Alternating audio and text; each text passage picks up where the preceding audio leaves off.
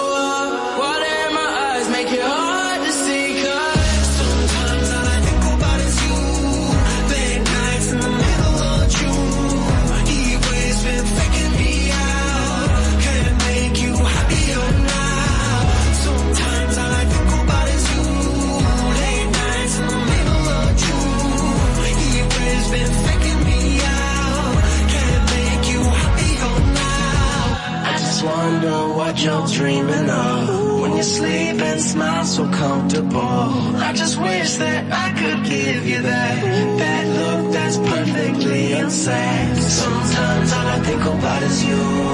Late nights in the middle of June. He waves been faking me out.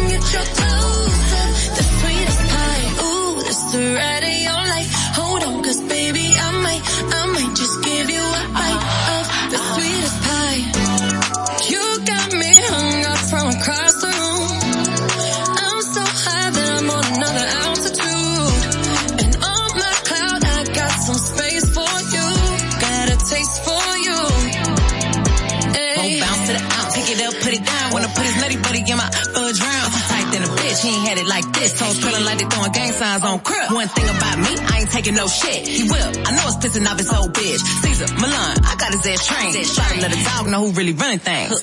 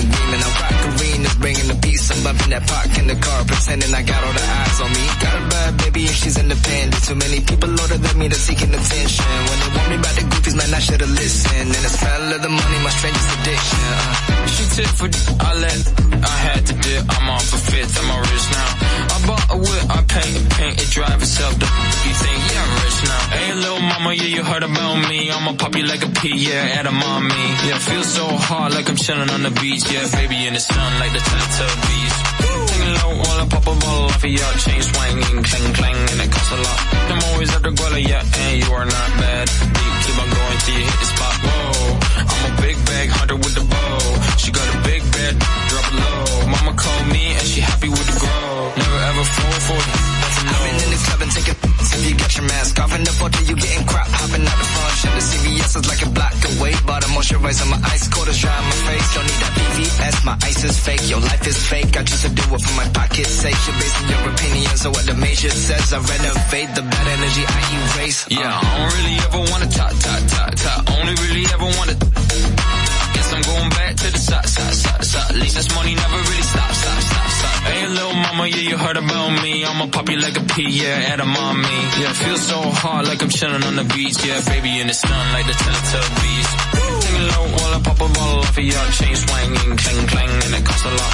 I'm always the guala, yeah, and you are not bad. Keep, on going till you hit the spot. Whoa, I'm a big bag hunter with the bow. She got a big bed, drop it low. Mama called me and she happy with the grow. Never ever fall for it, a. La Roca 91.7. I found a love for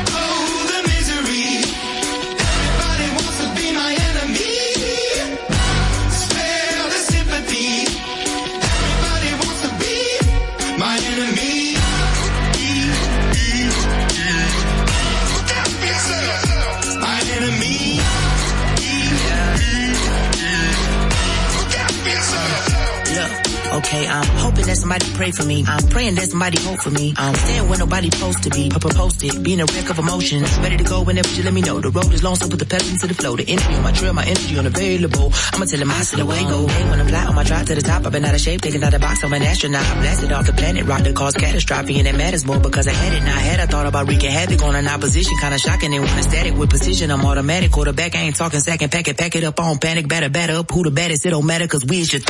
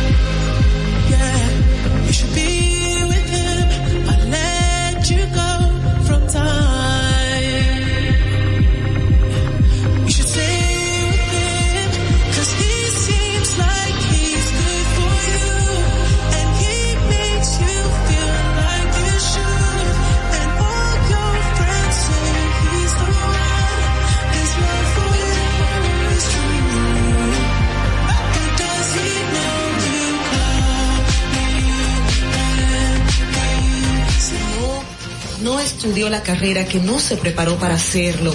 Y entonces, inclusive, llegan a tener renombre y peso y la gente toma como cierto lo que sale de su boca. Y, y eso es tan delicado.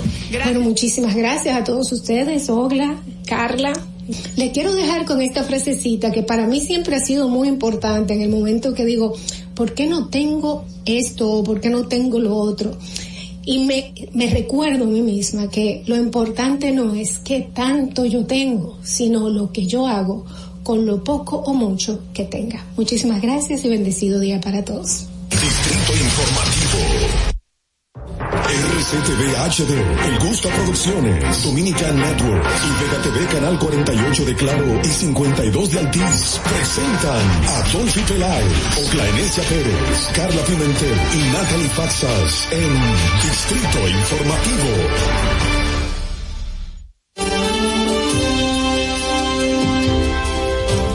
Muy buenos días, República Dominicana. ¿Cómo están? Despiértense, despiértense. Vamos arriba a la labor. Tenemos cosas que hacer. Tenemos muchísimas cosas que realizar y nosotros podemos hacerlo siempre y cuando nos levantemos con mucho ánimo y poniéndole ganas y energía al día. Y nosotros estaremos aquí en Distrito Informativo para ti de 7 a 9 de la mañana. Dolphy Peláez junto a mis compañeras Oglenecia Pérez, Carla Pimentel, en un momentito se nos va a unir Natalie Faxas, pues estamos aquí llevándole las noticias, los debates y comentarios de importancia para este día, martes 22 de marzo del 2022, recuerden, estamos de lunes a viernes de 7 a 9 por la Roca 91.7. Si vas en tu vehículo, pues al norte estamos contigo hasta San Cristóbal, hasta Villa Altagracia, por el sur hasta San Cristóbal, en el este hasta San Pedro de Macorís y además pueden vernos en nuestro canal de YouTube en vivo. Estamos como Distrito Informativo. Síguenos en nuestras redes sociales, Twitter, Instagram, arroba Distrito Informativo y puedes llamarnos y hacer tus denuncias a nuestra línea sin cargos. 809-219-47. También puedes enviar tus notas de voz al WhatsApp 1-862-320-0075. Recuerden que usted puede continuar viendo esta transmisión por televisión porque estamos en Vega TV y también en Dominican Networks, así como los canales 48 de Claro y 52 de Altiz. Escúchanos en Apple Podcasts, Google Podcasts, iHeartRadio y también en Spotify. Nuestras informaciones ampliadas están en nuestro portal digital Distrito Informativo RD. Buenos días República Dominicana. Arriba, levántense. Buenos días chicas. Buenos días. Yo feliz de estar con todos ustedes esta mañana. ¿Y ustedes cómo están? Buenos días, buenos días. Bueno, agradecidos de un nuevo día, claro está, pero lamentablemente con una noticia muy, muy eh, penosa, Así valga es. la redundancia de lo penoso, del fallecimiento de doña Rosa de Mejía, quien anoche sufrió un infarto eh, al miocardio y fue fulminante. Y lo, lo que uno dice, wow, qué paradoja de la vida, murió en una actividad eh, del Museo Trampolín, que fue una, un museo que ella misma creó, eh, que ella misma fundó, dedicada para el tema de los niños, y ayer donde dio un discurso, precisamente el discurso principal del acto, eh, luego de esto sufrió un infarto eh, y ahí estaba con él, con ella, su esposo, el expresidente Mejía, quien siempre también ha estado juntos, 58 años de casados y esta, la verdad es una es una pérdida y enviamos las condolencias a todos los familiares. Eh, ella es madre de la alcaldesa Carolina Mejía y de otras figuras más. Así que nuestras condolencias para la familia Mejía Gómez. Bueno, eh, fue la primera primera dama después de muchísimos años para la República Dominicana. Creo que unos 14, no más, como 20 y tanto de años. Eh, porque En en el el 2000. 86 fue la, no, el que, 2000. fue- que hubo una primera dama en el año 86 Ah, y luego pasaron unos 20 años más o menos para que llegara esta primera dama y con ella se creó el despacho oficial de la primera dama, eh, fa- es- despacho oficial gubernamental de la primera dama en el año 2000 cuando ella entonces, eh, su esposo Hipólito Mejía llegó al poder y justamente eh, eso que resalta de que fue la creadora del Museo Infantil Trampolín, el único museo realmente infantil dedicado específicamente para los niños en Santo Domingo y, y después de haber dado ese ese discurso y haber eh, significado ese acto, pues lamentablemente escuchamos del fallecimiento de la señora Rosa Gómez de Mejía ayer en la noche. Eh, la verdad es que fue un, un dolor para la República Dominicana, para muchas personas eh, que se han sentido muy afectadas.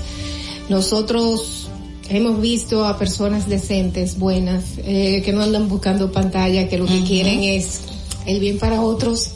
Lamentablemente, perdón, lamentablemente pues perdimos una, pero dejó un gran ejemplo, dejó un gran ejemplo, su luz va a brillar en muchas mujeres dominicanas.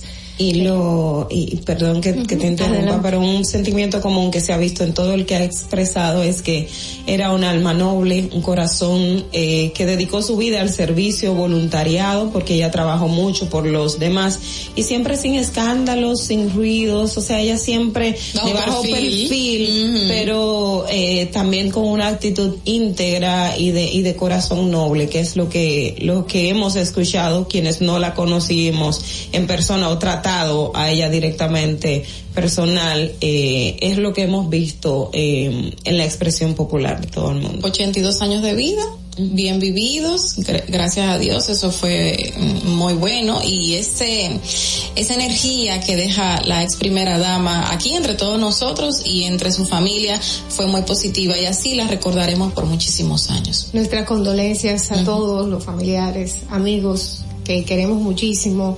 Y déjenme decirle que el cielo, Dios abrió sus brazos, el cielo abrió sus puertas para recibir a un ángel que tenía aquí en República Dominicana, paz a su alma. Señores, vamos a continuar con el programa y vamos a presentarles como todos los días qué pasó un día como hoy. Para que no se te olvide, en el Distrito Informativo, Dominica Networks presenta Un día como hoy. Un día como hoy, 22 de marzo del 2004, el Distrito Municipal Mella se convierte en el sexto municipio de la provincia de Independencia, mediante la ley 144-04 de este día, dada por el presidente Hipólito Mejía, quien además designó mediante decreto a Alcibiades Matos como el primer síndico municipal. El proyecto había sido presentado por el periodista Kennedy Vargas ante los diputados Gradames González, Henry Sarra, Atila Pérez Volques y el senador Dagoberto Rodríguez Adames en noviembre del 2003. Un día como hoy, en el año 2006, el presidente Leonel Fernández es recibido en el Parlamento británico. Un día como hoy, como cada año, celebramos el Día Mundial del Agua para recordar la relevancia del líquido de la vida. Cuidemos y valoremos el agua. Cada gota cuenta. Para que no se olvide, en Distrito Informativo te lo recordamos. Un día como hoy. Distrito Informativo. Buenos días, señores. Son las 7 y 7 de la mañana. Aquí en Distrito Informativo, el nuevo orden de la radio y a continuación las principales noticias para hoy, martes 22 de marzo del 2022. Diversas figuras y personalidades del acontecer político y social, al igual que el presidente de la, de la República, Luis Abinader, manifestaron sus condolencias a la familia del expresidente Hipólito Mejía por el fallecimiento de su esposa, Rosa Gómez de Mejía, tras sufrir un infarto la noche de este lunes. La ex primera dama fue trasladada de gravedad a la clínica Abreu y atendida por el médico neurocirujano Joaquín, José Joaquín Puello, quien expresó que se trató de revivirla, pero llega un momento en que ya el corazón no da más. Y la verdad es que es una gran tristeza. El ministro de Salud Sí. No, que justamente estábamos hablando de eso. Eh, de repente se publica que a la ex primera dama le dio un infarto, sufrió un infarto al miocardio. Y ni siquiera pasaron 10 minutos cuando ya se publicó en los medios de comunicación que había fallecido. Es decir, que fue un infarto, un infarto fulminante. fulminante. que terminó ahí mismo con la vida de la primera dama y, Y oye, no, no estaba a muy, lejos de, del centro médico, si su- supiera, porque el Museo. Trampolín está en la zona colonial y la Clínica Abreu está en la Independencia casi en la zona colonial, o sea que, que se actuó súper rápido, pero eh, el corazón falló. Dicen que la intentaron de reanimar unas cuatro veces, eh, pero no se pudo, no se pudo. lamentable. Señores, hay que cambiar de información y el ministro de Salud afirmó que las vacunas Sinovac vencen en el 2023 y las Pfizer cada seis meses. Destacó que la positividad acumulada está en 1.17% y la más baja desde hace dos años en es, es esta. Las vacunas Pfizer son de ciclo corto porque el virus no es atenuado, según explicó así el ministro de Salud. Entonces, eso, eso quiere decir que, el, que no es como el virus inactivo que te ponen para la vacuna del polio. ¿Entiendes? Está con RNA, entonces vamos. Exacto. Yo les voy a decir algo. Yo estoy viendo con preocupación eh, que en China hay muchísimos casos. Entonces nosotros estamos bien y yo creo que una de las razones por las que estamos bien es porque hemos logrado de una manera voluntaria o involuntaria, hemos logrado una inmunización de rebaño. Pues cuando digo involuntaria, mucha gente que no se quería vacunar, pues le dio micro. Y, y es, esta es una variante que es mucho más leve, es una variante que a pesar de que ser, de ser muy contagiosa, no tenía una gran capacidad de llevar a la gravedad a las personas que no tenían un problema ya de base en el cuerpo. ¿Qué pasa? Esto hemos visto que personas que le dio el virus vuelve y le da el virus a los seis meses. Señores, tenemos que aprovechar estas vacunas porque yo entiendo que el sacrificio que se ha hecho, nosotros como país pagando ese dinero de esas, de, de esas vacunas Pfizer, si usted tiene ahora eh, la oportunidad de ponérsela, no, no pierda esa oportunidad. Cheque cuáles son los centros de vacunación que están abiertos y vaya ahora para que se mantenga también con esta inmunidad dentro de usted y pueda protegerse usted y a sus eh, seres queridos. Que justamente ayer eh, fue la, la cifra más baja de casos positivos en 24 horas. Fueron 16 los que dieron positivo o lo que salió en el boletín que el día antes habían dado positivo. Entonces estamos en una situación es muy positiva para la República Dominicana, para todos nosotros, pero no podemos bajar la guardia. Es, es el positivo que nosotros queremos. Exacto, en ese aspecto sí, sí, pero no podemos bajar la guardia y está el punto, como dice Dolphy, hay que aprovechar que tenemos estas vacunas aquí y los que no se han vacunado, que no han terminado el esquema de vacunación, que no estamos ni siquiera cerca del 70%, por favor vayan a hacerlo. Eh, a veces me dice, tú pareces una vieja cantaleteando, que se vacunen, pero es lógico, hay que vacunarse, terminar por, por lo menos, terminar con el esquema de vacunación y aprovechar este esfuerzo que ha hecho el gobierno dominicano. Algo que me llama también la atención es la parte que ahora el ministro está admitiendo que las vacunas Pfizer vencen cada seis meses, cuando a nosotros siempre se nos dijo que las vacunas Pfizer vencerían en 2023, que las que estaban previstas vencer, de hecho lo recuerdo a, a, mm, a principio del mes pasado, en febrero, cuando se dio el anuncio, hablaban de eran las, em, las de, eh, Las Wow. AstraZeneca, Las AstraZeneca, Ujú.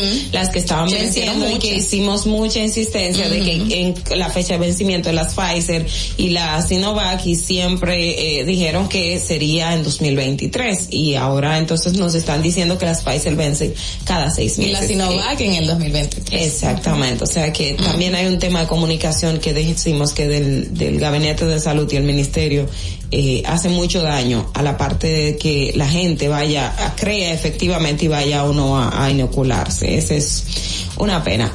Y cambiando de tema, señores, el, procurador adjunto Rodolfo Espine- Espiñeira Ceballos informó que inició los trámites para solicitar el acceso formal a la investigación realizada por el ex comisionado de la policía de Boston, Ed Davis, que señala el atentado contra la vida del ex pelotero de grandes ligas, David Ortiz, eh, que señala que ese atentado fue ordenado por César Emilio Peralta, conocido como César el Abusador. Es decir, Roberto eh, Espineira, Rodolfo. Rodolfo Espiñeira, dijo en el día de ayer que el Ministerio Público hace esto a fines de tomar conocimiento formal, analizar esa documentación y de considerarla pertinente, entonces el Ministerio Público actuar en consecuencia. He escuchado a gente decir que ya, eh, que esto no tiene validez y vuelvo y reitero, eh, siempre y cuando eh, haya una novedad, el Código Procesal Penal establece los mecanismos que se puedan introducir nuevas pruebas en los procesos judiciales. También está la parte de la víctima y querellante que la, el Código Procesal Penal le faculta en cualquier momento aportar elementos al proceso porque no está sometido al rigor ni a las exigencias que se le hace al Ministerio Público en materia procesal. Es decir, que perfectamente pueden hacer su acusación particular en caso, y quiero, esa es la, la parte que en el día de ayer eh, estaba tratando de confirmar, si David Ortiz se constituyó en abogado, en querellante y Querellante. actor civil en el proceso, en dado caso que esto haya ocurrido, él perfectamente puede introducir esa, esa, eh, esa investigación como parte de sus pruebas a cargo, como Bueno. víctima del proceso. Eh, Él había anunciado obviamente su desconfianza, por eso inició esta investigación y también anunció que podría ser que se haga algo más, no solo en la justicia dominicana, sino en la justicia estadounidense. Y justamente es positivo de que el Ministerio Público quiera conocer, eso significa que hay una apertura para identificar realmente lo que no tuvimos aquí en nuestra investigación que podría añadirse a la que tenemos en curso actualmente. Y hay que ver qué tan efectivo sea eso. Si no ya vemos constituyéndose al señor David Ortiz como un querellante particular que es posible No, hacerlo. si no se lo, si no lo había Si hecho no lo- anteriormente, ya no tiene la etapa para hacerlo, pero si se constituyó, puede introducir no esa. no no aparte aparte Ajá, pero si no lo hizo antes de que el Ministerio Público presentara acusación, ya él no tiene esa esa brecha procesal. Ah, en Otro- otro, otro proceso. proceso, Ahora otro sí, sí, sí, ahora sí. otro proceso Perdón, es que no entendí bien. ya Bueno, eh, señores, en otro, en otra información, Pedro del Castillo, quien es presidente de la Unión de Junta de Vecinos de la Ciudad Colonial, denuncian que patinetas, bicicletas, motocicletas eléctricas se adueñan de las calles y aceras, poniendo en peligro a los turistas y nacionales que van a disfrutar de los atractivos de la ciudad. A este problema se le agrega el estacionamiento de vehículos encima de las aceras que en varios puntos se han dañado. Se han dicho varias veces que se van a construir edificios de parqueos en la zona colonial. Es importante eh, que en la ciudad colonial se busque la forma, porque en este tiempo, en el tiempo colonial, como no habían carros, no habían marquesinas. No necesitaban nada. Entonces, la única forma es habilitar edificios de parqueo, es habil- habilitar lugares, incluso yo recuerdo que hace un tiempo un, un, un señor, un empresario había traído unos parqueos que, que eran automáticos y rotaban hacia arriba. Ah, sí. Sí, yo Aquí recuerdo existe todavía uno cerca a del Banco Tours, Central. eh, por esta zona de la Navarro, de la Sí, calle cerca del Banco Navarro. Central. Cerca del Banco buscar alternativas para que la gente pueda parquearse y evitar estos daños, porque la verdad es que cuando tú quieres ir a la ciudad colonial se, se torna un caos el parqueo. Esto de las bicicletas, patinetas y motocicletas eléctricas, no tengo, no tengo la idea de que esto estaba pasando. Las bicicletas sí no veo cuál es el problema con la bicicleta cuando muchos eh, de los turistas para conocer la misma zona colonial pues la utilizan vamos, y las motocicletas no veo tampoco que sean ilegales, ni un problema en ningún lado. Y están usando ahora motonetas eléctricas Eh, también, patine- tipo como patinetas, sí, como sí, que que tienen como motoneta que tienen asientos y demás. Señores, vamos a cambiar de tema. Sí, eh, las investigaciones que se siguen contra los estafadores del programa de subsidios sociales Supérate han dado con la detención de al menos 11 personas, según informaron las autoridades en las últimas dos semanas. Los últimos involucrados fueron cuatro personas a los que la Policía Nacional detuvo el viernes con unas 103 tarjetas de Supérate en Barahona y para quienes el Ministerio Público están solicitando 18 meses de prisión preventiva, así como la declaratoria del caso complejo. La solicitud que debía conocerse este lunes contra Hansel Arturo Félix, Francisco Andrés Sánchez de la Rosa, Andy Reymi Ubiera y Euris Batista fue aplazada para el próximo jueves 24 de marzo a las 9 de la mañana. O sea, ya van 11 personas involucradas en las últimas dos semanas en el fraude en el fraude a los programas de subsidios sociales Supérate.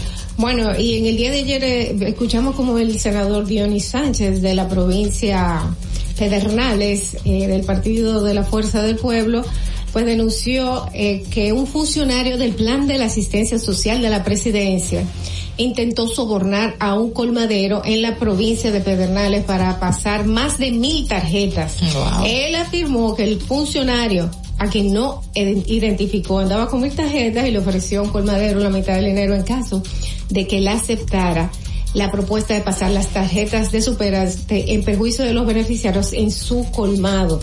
Eh, también emplazó al PRM para que presente a los funcionarios involucrados en este fraude de tarjeta supera. Bueno, eso debe estar preso, yo me imagino. Yo entiendo, yo entiendo que este señor, si tiene esa información, es irresponsable como senador de decir algo así y no poner en evidencia a la persona que hizo esto, porque el colmadero que le dijo, vino un funcionario, debió de eh, saber quién es el funcionario y para usted hacer una denuncia de este tipo, tiene que tener conocimiento de la persona. Eh, usted como un senador responsable debería de simplemente ir y hacer la denuncia responsable. Este senador fue donde esta persona y que las personas que están involucradas hagan lo debido, porque si hay funcionarios, ya esto es algo que no, tú no puedes decir al partido, mira, lleva, porque tú eres el que tiene conocimiento. Claro. Denuncia, denuncia quién fue que, pas, que hizo esto, porque es algo muy delicado y yo entiendo que si hay funcionarios pues deberían de salir de superar Claro. y de, plan de, Y- de la de y asistencia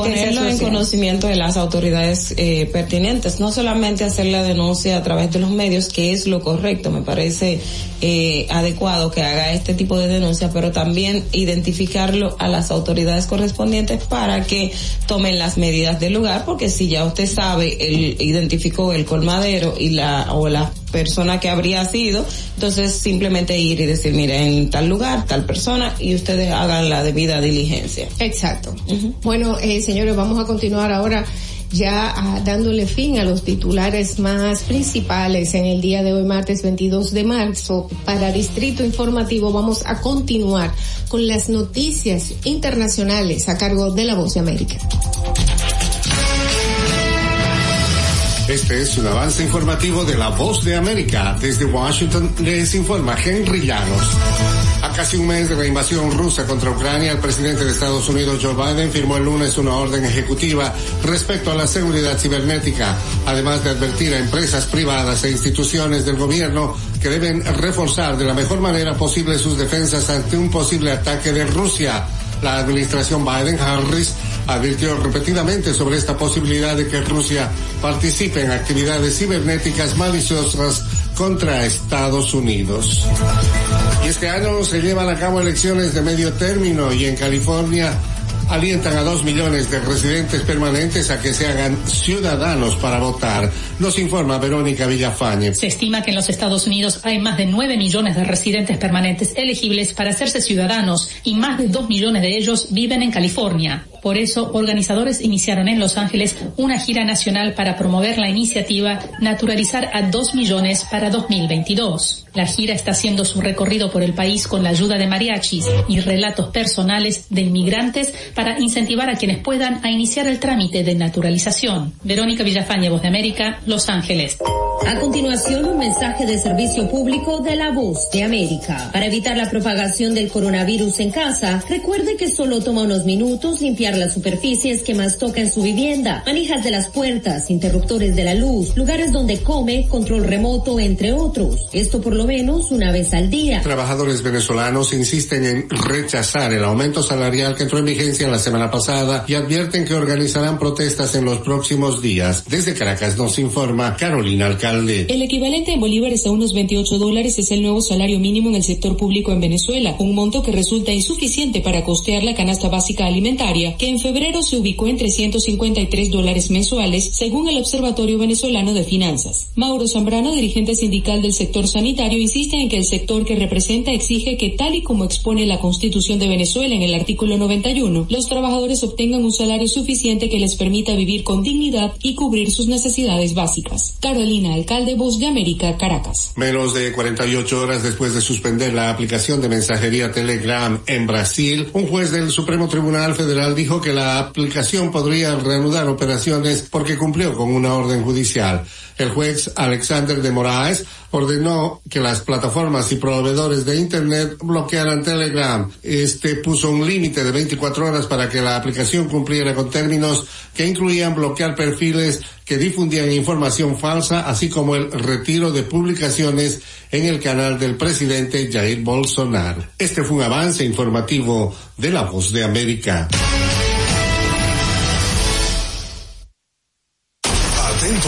No te muevas de ahí. El breve más contenido en tu distrito informativo. Para una madre es bien difícil eh, querer que su hijo empiece un tratamiento y que no lo pueda hacer porque no tiene los recursos. Cuando un niño con anemia falciforme llega a una emergencia, no puede esperar. Un día fui a visitar a un niño al hospital, pero entró una madre desesperada. Y ya cuando su hijo llegó, pues murió inmediatamente. De ahí nace apadríname por 500 pesos. Mensualmente durante siete meses hemos recibido 150 porciones de alimentos. Recibimos el apoyo del Plan Social, también de Promesa Cal. Hemos tenido un cambio excelente y hay mucha gente detrás orando porque esto salga bien. Gobierno de la República Dominicana. Si desea tener acceso a Es el primer sistema de cable dominicano para los dominicanos en el exterior. Aquí podrás disfrutar de todos los canales de televisión de República Dominicana, noticias, deportes, música, farándula y entretenimiento 24/7. Solo debes descargar nuestra aplicación en Roku, Amazon y Apple TV. E inmediatamente vas a disfrutar de todo el contenido de República Dominicana. Dominican Network. Y, y aquí está el equipo del gusto, la bella Dolphy Peláez. Busque un, un suave y busca un recogedor porque me voy a regar. Lo acompaña ñonguito. usted se sacrifique tanto en su oficina hasta las 8 de la noche. El importado Harold Díaz. Lo mío es de hilo de Yedella. La más reciente adquisición, el actor más cotizado, más no, el mejor pagado, Oscar Carrasquillo. Y el hombre que gana menos que su mujer tiene que se sienta negro en la cama en intimidad. La enérgica, la del gritico, Samantha Díaz. Y quiero que sepan que tengo dos semanas haciendo dieta y ¿saben lo que he perdido? ¿Qué perdí? ¿Cuál? Tiempo. 14 días de felicidad. Nuestra chama importada, Caterina Mesti. El otro está malhumorado, señores. Usted le tira un beso por la ventana.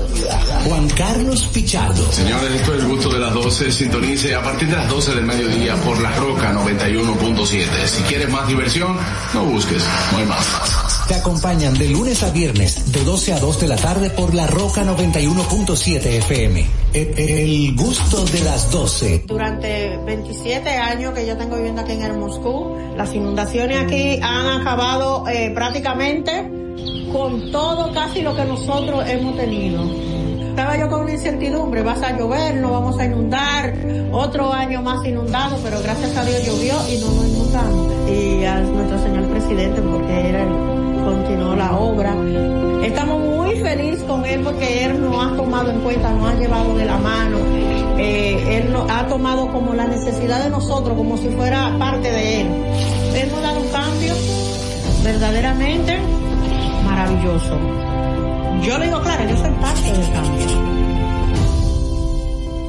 Gobierno de la República Dominicana. Sabemos que las bocinas y los ruidos son molestosos. Por eso te traemos el Distrito Informativo. Tus mañanas ahora serán más frescas e informadas con el equipo de profesionales más completo de la República Dominicana. Distrito Informativo, de lunes a viernes de 7 a 9 de la mañana por La Roca 917 FM, Vega TV y Dominica Networks. ¿Viste qué rápido? Ya regresamos a tu Distrito Informativo. Sí, señor, buenos días, 7 y 27 de la mañana. Despiértense, señores, vamos arriba, vamos arriba. Hoy es martes, martes 22 de marzo.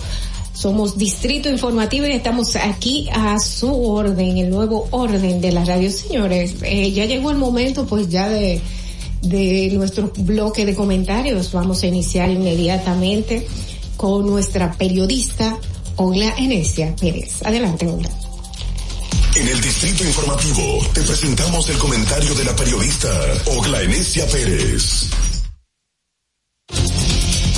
Bueno, eh, en el día de ayer hablábamos del tema de del proceso de reforestación en, en Loma Los Siete Picos y hoy también coincidencialmente hablamos de, del tema de recursos naturales, otra vez del tema del agua, sobre todo porque hoy es el Día Mundial del Agua y precisamente quise continuar como la misma línea, ya que ayer hablábamos de la reforestación y de, de este recurso que nosotros tenemos que, que Además con la, el- lo, lo que representa la capacidad o la, la capa boscosa que tenemos en República Dominicana, hoy eh, Diana Rodríguez en el periódico El Caribe retoma un estudio que se publicó a mediados del año pasado que da cuenta que el 11% de la, la población más pobre de República Dominicana gasta un 11% de sus salarios en compra de agua. Nosotros estamos a esos niveles. Y ah, mientras íbamos la sobremesa, Carla me decía, bueno, fíjate, nosotros estamos cerca de donde nace el río Sama, que es relativamente pocos eh, kilómetros de aquí de Santo Domingo, y te encuentras una comunidad cerca de Yamasá, eh, llamada Los Botaos, que está a dos minutos prácticamente y no tiene un sistema de agua, lo que le indica a usted la gravedad del caso. Es decir, nosotros, además de la falta de educación de cómo em, preservar, de, de no malgastar el agua que nos llega a la casa, los que tenemos la dicha de que nos llegue y que no tenemos esa interrupción, está también el tema de que la persona más pobre, la persona más pobre del país que no pueden acceder a comprar, como lo hace la mayoría que está ya en la ciudad, a comprar agua en botellas, agua ya purificada, tampoco tiene acceso al agua potable, o sea, no tiene acceso al recu- a este recurso importantísimo, lo que, lo que, eh, le, nos indica más la línea de pobreza que tenemos, cómo, cómo está la distribución aquí en República Dominicana. El gabinete del agua, el presidente Abinader creó el gabinete del agua y recuerdo que en el discurso de rendición de cuentas hablaba de la cantidad de acueductos que se habían recuperado, hablaba de la importancia que están eh, llevando a cabo con, con este tema. También está pendiente lo que es la ley de agua en República Dominicana, que es también algo que desde hace mucho tiempo se está debatiendo y que se necesita eh, para también garantizar eh, este recurso a la, a, la población, pero también para preservarlo. ¿Por qué? Porque al final eh, usted se va a encontrar, hay países que yo no, no sabía y conversando un tema me dice, mira, por ejemplo, ten en cuenta que Curazao no tiene agua potable, que el agua tiene que ser tratada porque es el agua del mar. Nosotros lo tenemos, tenemos montañas, tenemos, vuelvo y les digo, ayer vi- les presentamos el video de donde nace el río Sama, agua cristalina, que usted se la puede tomar desde ahí mismo, pero que todavía tengamos comunidades tan cerca y con un sistema de eh, pluvial y un, y un sistema eh, de acueducto como es el Gran Santo Domingo, usted se encuentra en localidades que no tienen acceso a este recurso, lo que implica eh, también las políticas del Estado hacia este sector. Que una persona pobre, de la, de la gente que está en los niveles de pobreza, pobreza extrema, tenga que gastar el 11% de su salario solamente a comprar agua, y usted se va a encontrar muchas casas, que te- aquí tenemos también un problema serio con el tema del dengue, que como es una enfermedad endémica propia de nosotros, se da en el agua limpia. Pero la gente que no tiene acceso a agua tiene que tener los tanques en su casa, tiene que tener muchos galones, tienen que tener cubetas donde guardar el agua porque no saben qué momento les llega. O alguien se la vende del camión que es al, al que se la tienen que, comprar eh, a, a X tiempo que llegue a su comunidad. Es decir, son, son retas, son retos importantes. Es un tema que hoy hay que traer a colación. Me parece muy buena este trabajo y muy atinado lo que presenta el periódico El Caribe con relación a, este punto porque eh, República Dominicana dice que el 54% de los ho- ho- hogares accede al agua del acueducto dentro de la vivienda, mientras que el 19 tiene acceso por el patio de la casa y un 11% lo hace a través de pozos, según la encuesta en Hogar 2018. Es decir, están las cifras, están los montos, están los mecanismos. Hoy día Mundial del Agua eh, es simplemente reiterar a las autoridades la importancia que tiene y cómo la población más vulnerable se le deben crear los mecanismos para tener acceso a lo que es el agua y educarlo también porque hay eh, en la parte donde nacen de los pozos muchas personas como yo cuando vivía en el Batey que hace muchísimos años entendía que eso nunca se iba a secar y ahora cuando retorno me doy cuenta que solamente tenemos un chorrito donde está el acueducto. Es decir, educar y mejorar las condiciones es un reto en República Dominicana. Fernando.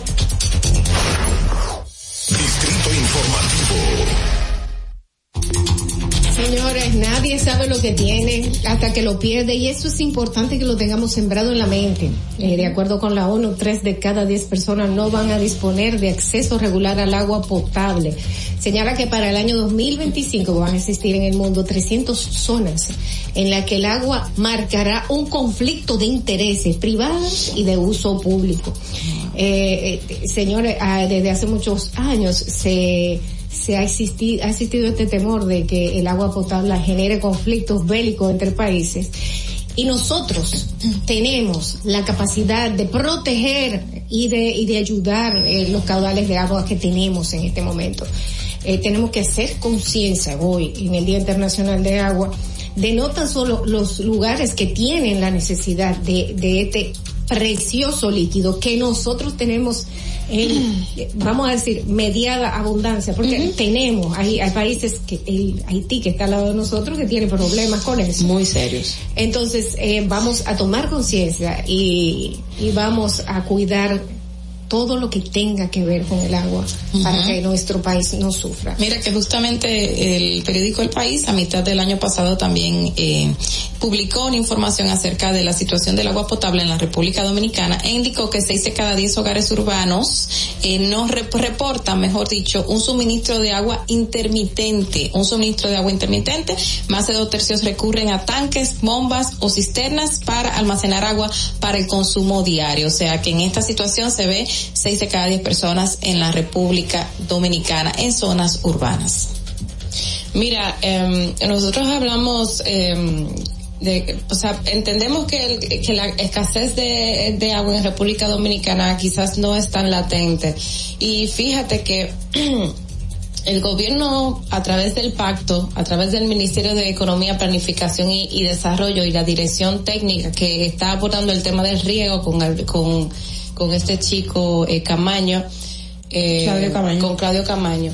Están haciendo un excelente trabajo. Yo en dos ocasiones, tanto en el Ministerio de Economía como en la dirección técnica que preside Camaño, he estado ahí, em, sobre todo porque ellos están tratando de concientizar y de dar a conocer cuál es el problema de la escasez de agua. Pues de ahí eh, hay mm, eh, nosotros publicamos varios trabajos que señores, o sea, yo de verdad no no tenía idea de la situación con, con el agua que existe en el país y le puedo dar algunos datos. O sea, apenas el 26% de los hogares recibe agua 24 horas al día en nuestro país. Y si nos vamos a otros, o sea, nos vamos hay, hay un dato que tiene que ver con, con el, con el riego, con, con el agua que se gasta para, para, bueno, pues Para nuestra agricultura y todo eso. Hay una gran, Mira, gran por ciento un- que se nosotros pierde. tenemos una demanda de un 40 de líquido por a través de la agricultura de un 49%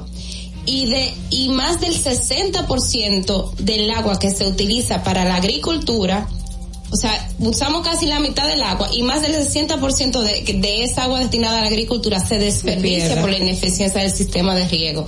O sea que nosotros estamos botando agua que no se imagina, hay ríos como tú dices ahora que se están secando.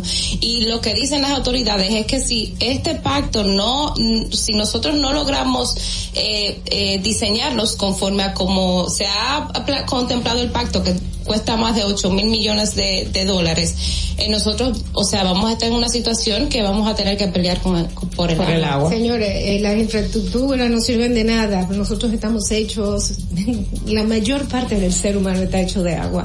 Y yo no, a mí no me sirve de nada un metro que no me pueda llevar a gente. Porque sin agua no hay vida. Vamos a continuar con nuestros comentarios y es el turno de nuestra periodista Carla Pimentel. En el Distrito Informativo te presentamos el comentario de la periodista Carla Pimentel.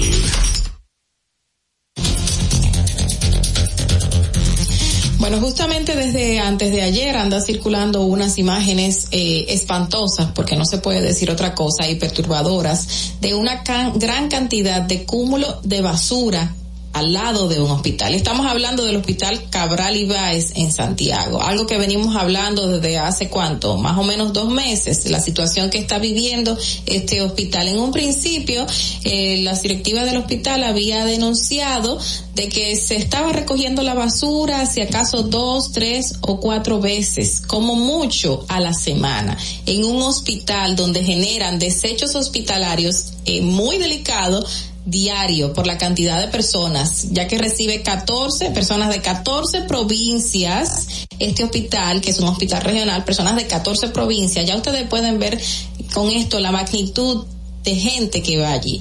Entonces, estamos hablando que en un principio el hospital denuncia de que estaba recibiendo la recogida de basura tres o cuatro veces a la semana. Sin embargo, desde el 14 de febrero no recibe ni un solo día la recogida de basura. O sea, estamos diciendo que han tenido que buscar ayuda de un personal externo, una compañía independiente para poder recoger la basura que se está generando en el hospital cuando el Estado, cuando el gobierno, cuando el gobierno local, el ayuntamiento de Santiago debería proveerle este servicio. Y es lamentable escuchar todavía tras discusiones eh, que llevamos hace semanas de que estamos en esa situación. Eh, recuerdo que el mismo eh, ayuntamiento manifestó de que esto se debía a una deuda y que no se le había quitado la recogida de basura, o sea, el servicio no se le había eliminado, sino que se estaba reduciendo por la deuda que tenía el Servicio Nacional de Salud, una deuda que viene del año 2008, señores, estamos hablando de cuántos años, muchísimos años, 14 años, y sin embargo, ahora es que sacan a relucir esa información, una deuda acumulada en el transcurso de los años, supuestamente eh, eh, son más de 40 millones que le debe el Servicio Nacional de Salud de varios hospitales a los ayuntamientos, específicamente también al Ayuntamiento de Santiago,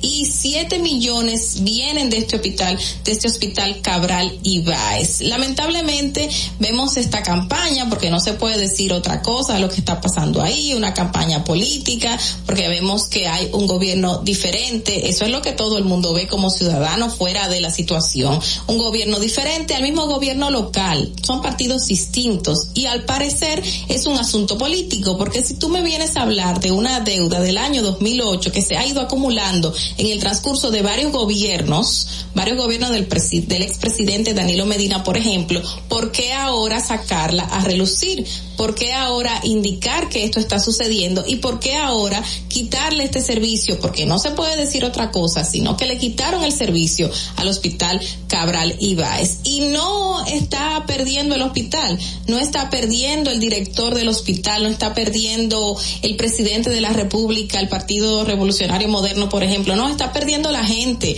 la gente que va ahí todos los días a atenderse, la gente que lleva niños con problemas de toda índole, la gente, los ancianos que van a recibir una asistencia inmediata, la persona que va en mal estado en emergen a emergencias, a urgencias, que seguro esto, est- esto tiene un hedor que se puede sentir a lo lejos porque la cantidad de basura que hay ahí no es poca.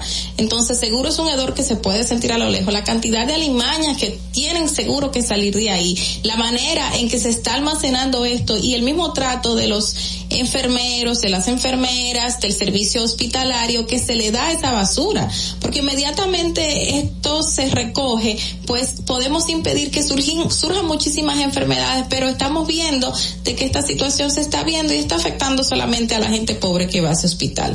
Una cantidad de personas internas, el mismo director de Bernardo Hilario hizo la denuncia, la cantidad de personas que tienen allí, que están pernotando porque están en intensivos, están conectadas a unidades eh, de, de respiración, están en cuartos guardando reposo por X o Y razón, cirugías que se hacen ahí, cualquier tipo de atención y solo están sufriendo los pacientes que van al hospital.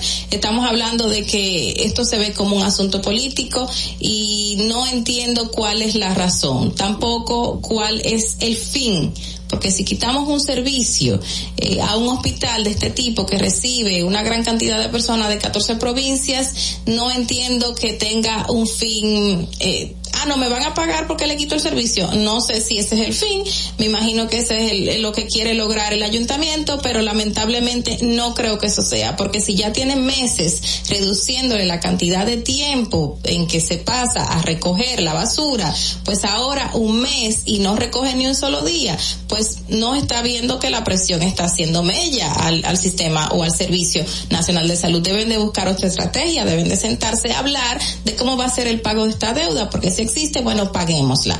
Pero no puede ser que ese sea el determinante o mejor dicho, la consecuencia que traiga todo esto que solo está afectando a la población dominicana. Lamentablemente se está viendo como un asunto político, lamentablemente se está viendo como algo de oposición y quien queda mal parado en este asunto es el mismo eh, alcalde de Santiago, el señor Abel Martínez, porque la situación eh, no es nada positiva. Que busquen otra manera de solucionar sus problemas que no sea afectando a los más vulnerables. En este caso, los pacientes del Hospital Cabral Ibáez. Fernando, vamos contigo.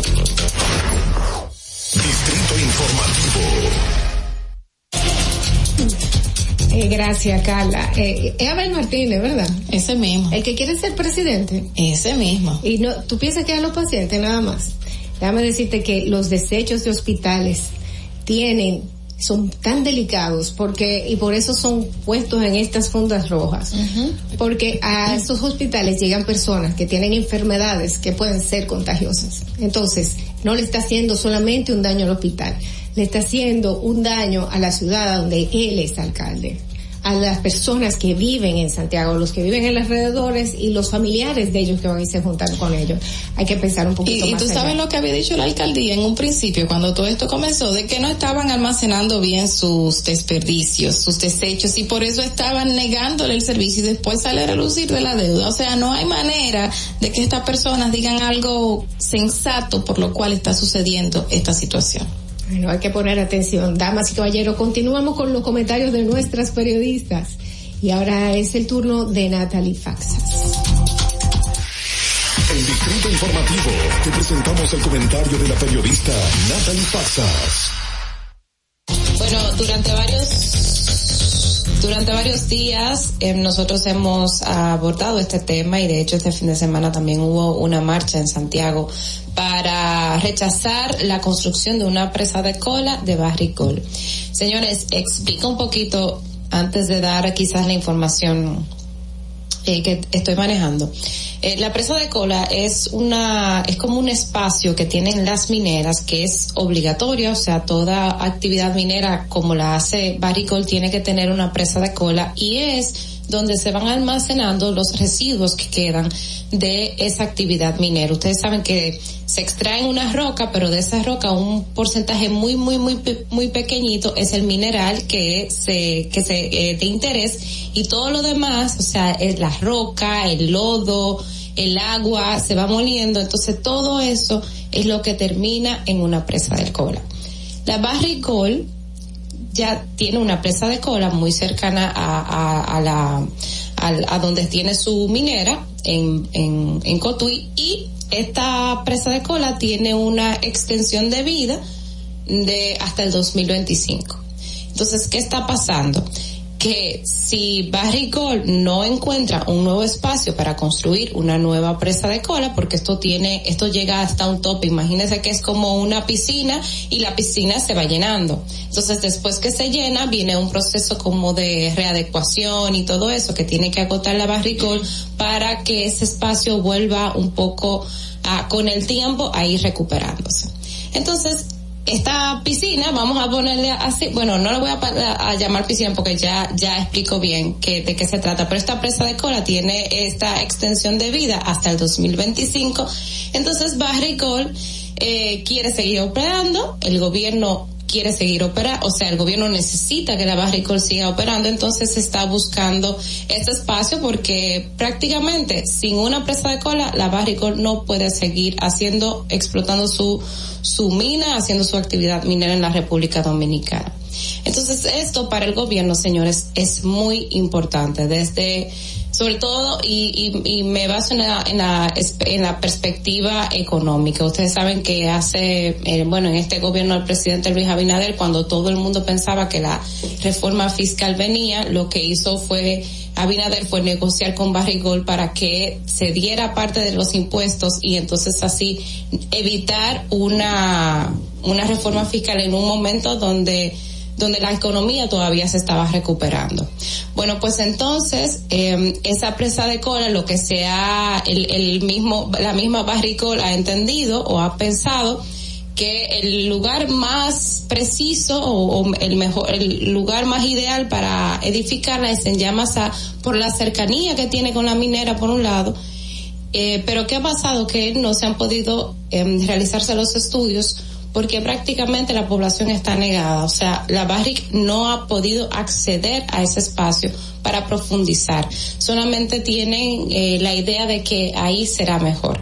Bueno, pues en el día de ayer el ministro de Energía y Minas, Antonio Almonte, fue a Acento y dio una entrevista y hablamos un poquito sobre ese tema. ¿Cuál es la posición del gobierno? Que de hecho hay que decir que Barry Cole entendía que en el día de ayer, bueno, había informado a, un compañero, a otro medio de comunicación, que esperaba más, que esperaba la decisión del gobierno. Pues en el día de ayer Antonio Almonte dijo que se están, que el gobierno está haciendo estudios y que esos estudios han indicado que esa presa no será en Yamasá, que hay condiciones para que se haga en otro lado y que muy pronto real, eh, darán un anuncio me imagino que será un anuncio que eh, será bastante eh, comentado, digo, me imagino que darán alguna rueda de prensa o algo así porque todos sabemos que es un, un tema de interés. Bueno, el asunto es que Barrick, que el, el, el Ministerio de Energía y Mina pues ya ha, ha, informado que no se realizará ahí, que tiene estudios y que pronto dará a conocer dónde es que se va a realizar. Así que eh, esto yo entiendo que es una buena noticia para mucha gente, eh, pero habrá que ver, tendremos que ver en, en qué lugares que se hará. Pero sí el ministro también dijo, tenemos la prioridad de dos cosas. Primero, de que la actividad minera siga ejecutándose y segundo, nosotros salvaguardar la, el medio ambiente y que esto se haga en las condiciones ambientales mejor posible. Eso es una noticia, señores, que yo creo que en los próximos días o, cuando den el anuncio eh, seguiremos hablando de este tema, pero mientras tanto ya tienen la información ahí y yo me imagino que mucha gente ya más a dormirá esta noche más tranquilo. Eh, Fernando.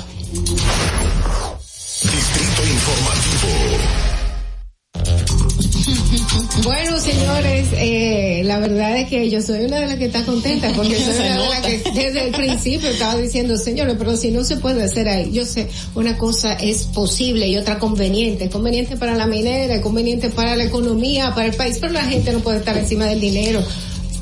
Sin gente, señores. No hay dinero. Bueno, la misma Barrick dijo anteriormente de que no habían podido hacer el estudio porque la gente, o sea, el pueblo no los ha dejado y la gente se artilló, porque esa es la palabra que se debe de usar aquí, no, se artilló. Se empoderó. Esa es la palabra, okay, sí, se, se empoderó, porque mucho tiempo nos mantuvieron pasivos y que cuando entonces la gente reclamaba decían de que no, pero es rebusero, no, no, no, y que la gente se empoderó en un derecho dio sus frutos, y dio su fruto. Bueno, la gente se está dando cuenta que hablando de una forma pacífica y armándose simplemente con la verdad y la disposición de defender lo suyo, pues puede lograr grandes cosas. Lo único que necesitan es la unión. Vamos a hacer una breve pausa, pero antes vamos a ver cómo está el tránsito en Santo Domingo. Adelante, Fernando. Para que llegues a tiempo y no te compliques con el clima, te traemos en el distrito informativo el tráfico y el tiempo. Y así se encuentra el tráfico y el tiempo a esta hora de la mañana en Santo Domingo. Se registra tráfico pesado en la avenida Hermanas Mirabal, Puente Presidente Peinado, en el Puente Presidente Jacobo Masluta, calle Paseo del Arroyo, gran entaponamiento en la avenida San Vicente de Paul, en el Puente Juan Bosch, hasta la autopista Rafael Tomás Fernández Domínguez. Prolongación Avenida 27 de Febrero, Avenida Charles de Gaulle, Carretera Mella, Boulevard Johnny Pacheco en Villa Duarte y en zonas aledañas. Tráfico muy intenso en la entrada de Los Alcarrizos, elevado Avenida Los Beisbolistas, en Expreso Avenida John F. Kennedy hasta el elevado Avenida Doctor Arturo de Filló, Avenida Máximo Gómez en Villa Juana, Carretera Francisco del Rosario Sánchez y en la avenida George Washington hasta la avenida Francisco Alberto Camaño Teñó y en el puente Ramón Matías Mella. Te recordamos que las distracciones al volante son peligrosas. Deja tu celular mientras vas conduciendo. Así las calles y carreteras serán más seguras para todos. Para el estado del tiempo en el Gran Santo Domingo se encuentra mayormente soleado con una temperatura de 22 grados y una máxima de 32 grados. Hasta aquí el estado del tráfico y el tiempo. Soy Nicole Tamares. Sigan en sintonía con Distrito Informativo. No te muevas de ahí. El breve más contenido en tu distrito informativo. Ahí mismito donde estás. O tal vez aquí, recostado bajo una mata de coco. O en la arena tomando el sol. O dentro del agua, no muy al fondo. O simplemente caminando por la orilla. Ahí mismo, abre tu nueva cuenta móvil BH de León. 100% digital y sin costo. La creas en minutos con cero pesos desde Móvil Banking Personal. Ábrela donde quieras. Solo necesitas tu celular. Banco BH de León. Glen Beauty Salón con su Nails Bar Spa y Estética. Somos un centro equipado con las mejores tecnologías de belleza y un personal capacitado listo para que tengas una experiencia glam. Contamos con las técnicas más avanzadas de uñas, spa y centro de estética. Somos especialistas en reparación e hidratación de cabello botox capilar. Glam tiene para ti todo lo que necesitas para consentirte. Visítanos en la prestigiosa zona de Bellavista. Llámanos y reserva tu cita al 809-333-5174 y al WhatsApp 849-255-5174. Tenemos un espacio para ti. Glam Beauty Salon, Nails Bar, Spa Estética. Esto empezó por algo que vi en la casa de un amigo que tenía un estanque con peces. Y yo dije, pero así se crea peces, pues yo puedo hacerlo. Lo poco que, que yo he tenido lo puse aquí. Me aprobaron un préstamo, por lo cual yo he terminado muchas cosas que necesitaba este proyecto. Compré este terreno, me trasladé aquí y ya aquí me ha quedado. Y me ha dado buen resultado. Gracias a Dios, siempre Dios aquí en este lugar. Gracias a Promifirme el país está cambiando, el señor Luis Abinader está haciendo un buen trabajo, Eh, las cosas se están poniendo en regla, está ayudando a muchas personas que necesitan ayuda. Por eso ha sido bueno el cambio. Le doy gracias a toda la gente que me ha apoyado. Gobierno de la República Dominicana. Síguenos en nuestra cuenta de Instagram para mantenerte informado de todo lo que sucede en el programa. Arroba Distrito Informativo. Si deseas tener acceso a todo lo que pasa en República Dominicana, debes obtener Dominican Networks. Es el primer sistema de cable dominicano para los dominicanos en el exterior. Aquí podrás disfrutar de todos los canales de televisión de República Dominicana, noticias, deportes, música, farándula y entretenimiento 24/7. Solo debes descargar nuestra aplicación en Roku, Amazon y Apple TV.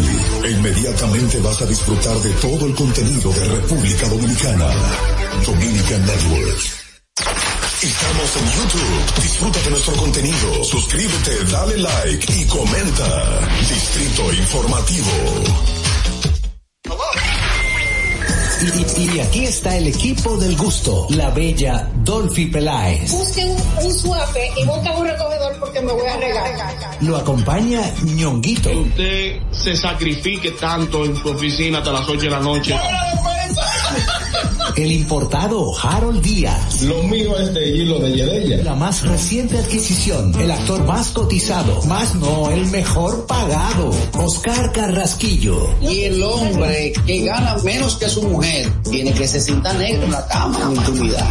La enérgica, la del gritico, Samantha Díaz. Quiero que sepan que tengo dos semanas haciendo dieta y ¿saben lo que he perdido? ¿Qué perdí? Tiempo. 14 días de felicidad. Nuestra chama importada, Caterina Mesti. Y el otro está malhumorado, señores. Usted le tira un beso por la ventana. Juan Carlos Pichardo. Señores, esto es el gusto de las 12. Sintonice a partir de las 12 del mediodía por La Roca 91.7. Si quieres más diversión, no busques, no hay más. Te acompañan de lunes a viernes, de 12 a 2 de la tarde por La Roca 91.7 FM. El, el gusto de las 12. El turismo no estaba entrando aquí a Samaná. Era muy mínimo. La pandemia y la situación del peaje fueron dos cosas difíciles. El peaje sombra, le han quitado los precios, está entrando más turismo aquí a Samaná, más personalidades, no solamente yo, sino todo Samaná, todas las comunidades como las galeras, la terrena, todo el sector turístico, estamos dando gracias a Dios. Estamos muy satisfechos, orgullosos. Aquí hubo un cambio, yo diría 100%.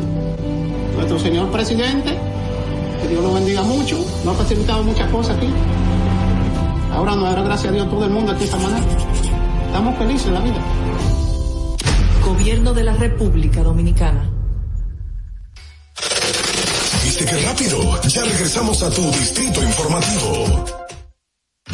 Sin salud mental no hay salud. Tu vida gira en torno a tus pensamientos, emociones, estados de ánimo, sentimientos y conductas. Para tratar tan importantes temas está con nosotros la psicóloga clínica Aide Domínguez.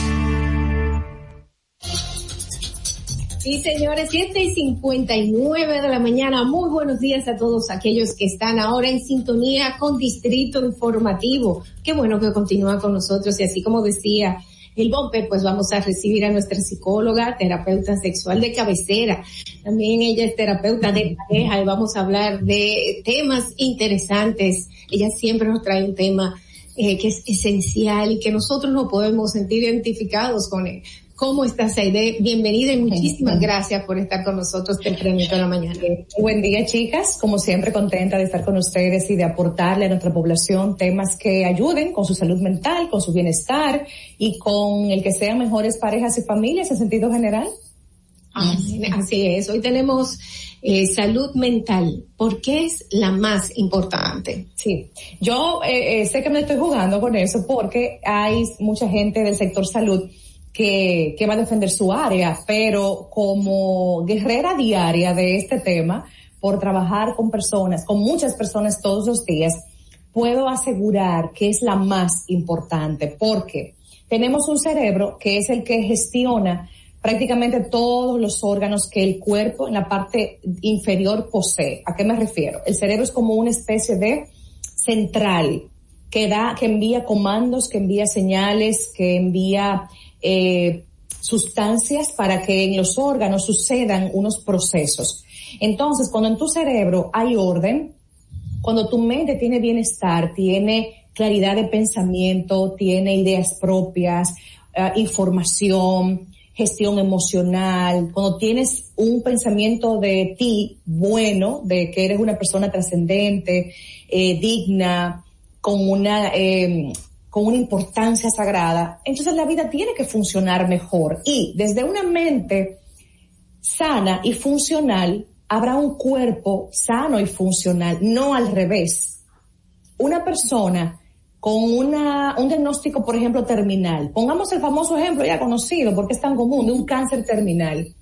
Una persona puede, con una mentalidad optimista y resiliente, enfrentar mejor esta batalla de la vida que una persona con una mente negativa, culposa, eh, quejosa, entre otros elementos. ¿Qué les parece?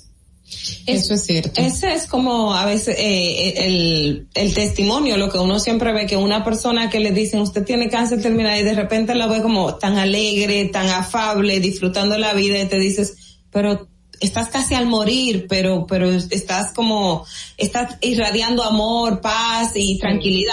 Es, es a lo que te refieres en cierto Sí, modo. porque realmente esta persona ha, ha decidido tomar el camino del aprendizaje, es lo que parece. ¿Aprender de qué? Bueno, de la experiencia.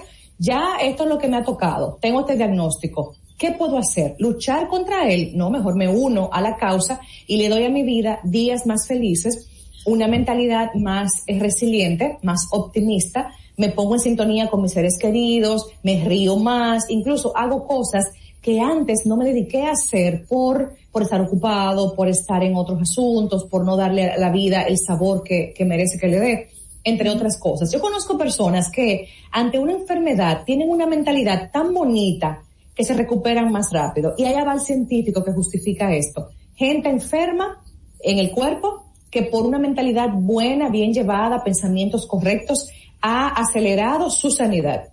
Y lo contrario también sucede.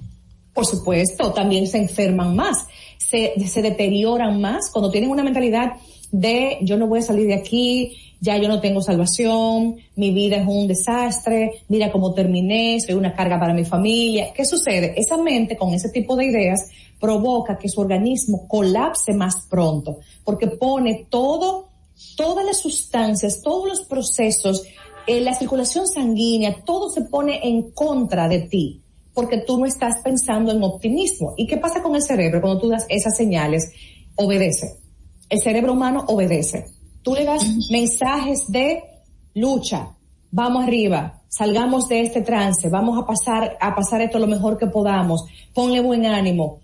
O lo contrario, y el cerebro hace justamente lo que tú le dices que haga. Ay, de qué bueno que tú hablas de este tema, porque um, yo creo que tú lo entiendes muy bien pero sucede que socialmente las enfermedades mentales se asocian a falta de actitud, a falta de interés, a falta de valentía. Es como que si tú tienes depresión, te dicen, muchacha, vamos, levántate de ahí, que tú tienes muchas cosas porque dale gracias. Entonces, no se entiende o no se ve la, las enfermedades mentales como una enfermedad como del corazón, porque si tú estás, si tú a ti te dio un infarto, tú no puedes levantarte, la gente no te dice, vamos, levántate, sino que respeta esa situación.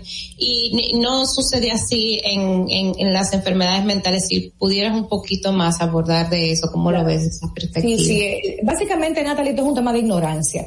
Las personas que discriminan o se prejuician contra las personas que tienen un trastorno o condición mental es porque no saben lo que realmente pasa ahí. Hay mucha desinformación, estamos hambrientos de formación en salud mental. Las personas que le dicen a una, a un ansioso, por ejemplo, o me gusta decirlo mejor a alguien que tiene ansiedad, dado el estigma que hay. El ansioso, el deprimido, el bipolar. Vamos a cambiar un poquito eso. El que tiene ansiedad. Cuando tú ves a una persona con ansiedad y comienzas a criticarla, pon de tu parte, el famoso pon de tu parte. Tú, tú vas a salir de ahí, ponte positivo, haz lo tuyo, no te rindas, eh, vendrán días mejores. Esas frases, aunque tengan la mejor intención, directamente no hacen nada. ¿Por qué? Porque esta persona está ansiosa no porque quiere, sino porque en su organismo hay una disfunción que tú no conoces y que por tu ignorancia tú estás discriminándola y tú estás dándole palmaditas en el hombro Sal de ahí, pon de tu parte, eh, anímate, eh, ve y toma sol, haz ejercicio. Sí, sí, pero eso no es suficiente. Y eso incluso, cuando tú lo ves desde otra óptica, puede hundir más a esa persona. ¿Por qué? Porque tú lo estás animando mucho. Y como se siente tan incapaz de poder hacer eso, se hunde más. Ah, pero yo ni para eso doy. Yo no puedo ni salir a ejercitarme. Yo no doy ni siquiera para reírme. Yo no tengo capacidad en este momento de hacer nada por mí mismo. O sea que tenemos que ser cautelosos aquí. Las enfermedades de salud mental son una realidad. La eh, disfunción que observamos hoy en día y más post pandemia que se agudizó, no es que nunca estuvo, estuvo pero tapada y la pandemia destapó toda esta parafernalia que observamos, el manejo malísimo, la agresividad a flor de piel, vandalismo, delincuencia, más abuso de sustancia, más abuso de las compras en línea, de los juegos en línea, más promiscuidad. Hay muchísimas situaciones negativas que tienen que ver con salud mental y la gente no le pone caso a esto. Aide, pero ¿de dónde viene esa ignorancia que tú dijiste hace un ratito? ¿Por qué la gente conoce sí? Si una persona tiene diabetes, si una persona tiene hipertensión, sabe que tienen que administrarle ciertos medicamentos y la gente lo ve como normal. ¿Por qué una persona ansiosa, una persona con depresión, todavía se tiene ese, e-, esa idea de que no está padeciendo nada. ¿A qué se debe? ¿Será algo que no nos han enseñado? ¿Hay una manera u otra de que alguien eh, decidió que la salud mental no era importante? ¿O, qué es lo que está pasando todavía en la sociedad? Se ha normalizado históricamente el tema de las enfermedades físicas. Tener presión alta es algo normal. O sea, cuando tú tienes 45 años te preguntan, ¿tú no tienes presión alta? No, ay, qué raro. O sea, es como que eso es normal, a los cuarenta y pico, cincuenta te tiene que dar presión alta, o diabetes, u otra cosa, o colesterol alto. Entonces, fíjate cómo esas enfermedades o condiciones sí se han normalizado. Pero no pasa igual con la salud mental, porque se está, se siempre se ha creído que tener un tema de salud mental es ser débil, es ser eh, mediocre, poco inteligente, poco capaz de gestionarte y eso no es así. Lo que pasa es que no se, no se habla comúnmente y no se educa tampoco en temas de, emociones, ni sentimientos, ni gestión en las escuelas. Esos son temas que se obvian y se le da importancia a muchísimas otras cosas técnicas que sí importan, pero yo no hago nada con conocimientos y sin gestión emocional o salud mental. Entonces, los temas médicos son más comunes. Por ejemplo, son muy, muy comunes en las farmacias llena de potes y de sobres para que el cuerpo sane, para que el cuerpo esté mejor.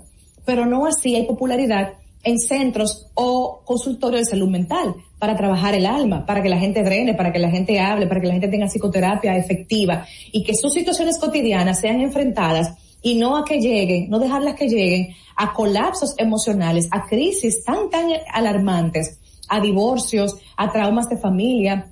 La gente no está consciente de que cuando tiene un malestar, el cuerpo le está pidiendo ayuda. Estoy triste constantemente, estoy enojada constantemente.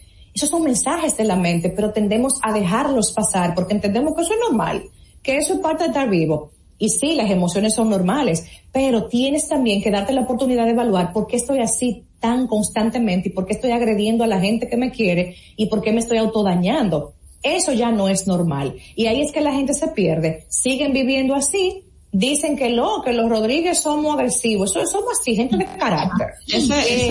Eh, los Domínguez somos valientes y, nos defendemos de todo el mundo. Y ya ustedes saben. Pero todavía ese, estigma de acudir a una visita a un psicólogo eh, a buscar ayuda todavía existe. Existe, sí, claro, pero en mi experiencia, esa es la, vida de, de profesional, hay muchísima gente buscando la intervención porque se están concientizando que aunque mi comadre me, me dé un consejo, aunque mi mamá me oriente, aunque mi amiga me, me ponga la mano en el hombro y me apoye, nada como una orientación profesionalmente dirigida por una persona neutra que no tiene nada que ver contigo y se va a poner en sintonía de empatía contigo para poder dirigirte mejor. También educarte, porque hay mucha gente que tiene problemas e-, emocionales por falta de educación. No se comprenden, no comprenden al otro, no tienen gestión, no tienen manejo de conflictos, no saben mediar, no saben comunicar con, con, componentes afectivos, lo que están sintiendo o lo que el otro está sintiendo. Entonces, cuando en psicoterapia logramos hacer eso, muchísima gente sale a flote y tiene una vida mucho más armónica. Y yo lo he visto. No todo el mundo tiene un trastorno, ¿eh? Hay personas que tienen una situación difícil, un, un duelo, un trauma, un choque de opinión con alguien, un momento de ansiedad, y ahí termina todo cuando son bien dirigidos. La depresión, eh, todo el mundo tiene tristeza pero eh, es la incapacidad de esa persona de poder sobrepasar esta tristeza. Y esta tristeza a veces, eh, como tú decías al principio, afecta al cuerpo y se convierte, ah no, ella tiene, esto es mental, ella ahora está sufriendo del corazón y dice que le falta el aire, pero es mental. Y en realidad es el cuerpo que ya se está viendo afectado, son los eh, factores psicosomáticos. Totalmente que cuando pueden comenzar como que, ah, bueno, sí, ella está reflejando su, su tristeza o su frustración a través de, de esas cosas, no le hagan caso, al final termina siendo una enfermedad real. Esto es porque causa de, de hormonas que segrega el cuerpo, que va dañando algunos órganos del, del, del mismo cuerpo, es el cerebro, ¿cómo es que funciona esto? Este es un tema muy bonito. Bueno, bonito digo porque es muy común y que lo veo muy comúnmente también, y es la somatización. Lo que tú dices, eh, Dolphy, es básicamente que las personas que tienen mucho tiempo padeciendo malestares emocionales o afectivos, llega un momento en que el cuerpo dice no más. Estoy tan cansado de avisarte y tú no me haces caso. Triste, triste, triste, violento, violento, desanimado, inactivo, las emociones que sean. Entonces el cuerpo, al no tener una respuesta tuya, se enferma. Como tú no le haces caso a tu mente, entonces esas emociones y esos malestares llegan a un órgano que puede estar vulnerable o que puede estar con una genética también eh, muy maleable, entonces llega y se enferma. Por ejemplo, hay gente que somatiza con caídas de pelo, con brotes de acné, con alergias, con dolores, inflamaciones. Se afecta el sistema gastrointestinal o se aprietan o se flojan gastritis, gases, dolores eh, y moretones. El cuerpo te está diciendo, estoy grave, hazme caso, ponme atención que no me siento bien. Y ahí viene la persona y dice, ok, me siento mal, vamos a buscar ayuda. Ojalá hay mucha gente se concientice de buscar intervención profesional temprano para que la solución sea más rápida y más económica. Pero hay gente, miren chicas, hay gente que llega a consulta tan destruida, con tantos equipajes, con tantos dolores, que uno se pregunta, a veces uno se cuestiona y lo reconozco, ¿podremos sacarla de aquí? Yo tuve ayer una paciente con un, que tuvo un ataque de pánico frente a mí, porque fue tanto lo que sacó de su vida, tantas situaciones juntas, que, que el cuerpo le colapsó, porque al estar expresando verbalmente tantas cosas negativas, el cuerpo le dio una respuesta negativa. Y la gente tiene que concientizarse de esto. Esto es real y esto está pasando a todos todo el tiempo. Exacto. Aide, mira, qué bueno que, que mencionas la parte de muchas veces las mujeres, se me cae el pelo y no entiendo qué me pasa, se me está cayendo el pelo, no entiende que es un tema de, de ansiedad y que el cuerpo te está, te está dando señales. Ahora, las familias que ya saben que tienen pacientes con una eh, condición mental, esos pacientes a veces hacen crisis y la familia y entorno a veces no saben cómo afrontar esas crisis. Hay un, como un, un, una conducta básica, cosas que se puedan hacer con un paciente que está en medio de una crisis, independientemente de cuál sea su condición mental? Claro que sí. Las familias muchas veces deben ir a psicoterapia también cuando se está bajo un proceso terapéutico para ser entrenadas o educadas y muchas veces en una sesión se logra respecto a cómo tratar a ese familiar. La el, el, sistema de apoyo de un enfermo mental es fundamental, sean familias o amigos. Hasta colegas han hecho grandes cosas por pacientes. El tema es que esa gente tiene que ser guiada. Cómo lo consuelas, cómo actúas ante la crisis, vigila la medicación, si aplicara, eh, estate pendiente a tales actuaciones o actitudes cuando hay intentos suicidas previamente, por ejemplo, es fundamental esa vigilancia. No un, no un empalagamiento de atención y de esmero, no, pero sí una observación cuidada para que no se sienta tampoco como muy aturdida la persona. Entonces, esa familia la familia como con ese temor, si principalmente tuvo una situación de crisis de intento de, de atentar contra su vida, crea un pánico dentro de la familia y a veces como intentando proteger puede sobreproteger y causar algo peor también. Totalmente, tienes razón. Hay, hay mucha, o sea, en la línea entre cómo lo cuido y descuidarlo es muy, es muy leve. Entonces, esa orientación es fundamental. Las personas que tienen un familiar deprimido en casa, o que tienen a un familiar eh, con ansiedad tienen que ser formados y guiados en algunas estrategias de comportamiento, de forma de hablarle. No quiero que se compliquen tampoco pensando que esto es como una maestría. No, no, no. Son unas cuantas guías, orientaciones precisas y también captar síntomas o elementos que le llamen la atención desde la conducta del paciente para poder ayudarle de forma oportuna. Mira, Aide, si la gente supiera lo bien que se siente ir al psicólogo, te juro que fuera más a menudo. De verdad. Pero dilo duro, Natalie. Por ejemplo, cuando tú vas al gimnasio, que tú sientes como que, wow, este tiempo es para mí, que es como me siento al final. Y cuando tú comienzas esta, estas terapias, donde tú sientes que te vas sintiendo un poquito cada vez mejor, señores, eso es una, eso es un, una sensación muy gratificante que nos llevamos nosotros. Pero, pero, voy a poner un pero, porque hay otra situación ahí, es que las, las consultas, por lo menos de psicología, porque no estoy hablando de la psiquiatría, porque ya eso es, otra cosa más, eh, un poquito más complicada, porque implica ya medicamentos y todo eso, pero son, son caras. Eh, la, con psicólogos y, con psiquiatras en, en, en, esos, en, en, el caso quizás más, más problemático, más profundo, no problemático, sino más profundo, son costosas. Y eso es, ese es el único pero que yo tengo ahí, porque ahora mismo tú no encuentras un psicólogo que te atienda por menos de dos mil pesos la hora, y eso para mucha gente es caro. Bueno, te cuento, Natalie, tienes, tienes razón que para muchas personas dos mil pesos es costoso, pero para el beneficio que se obtiene no lo es. Si tú pones la balanza respecto a lo que yo estoy invirtiendo y lo que voy a obtener, te pongo un ejemplo. Yo, que soy terapeuta de parejas y veo muchas parejas una pareja que en consulta le eche para atrás a un divorcio, como yo lo he visto, piensa en, vamos a hablar así técnicamente, lo que se va a ahorrar.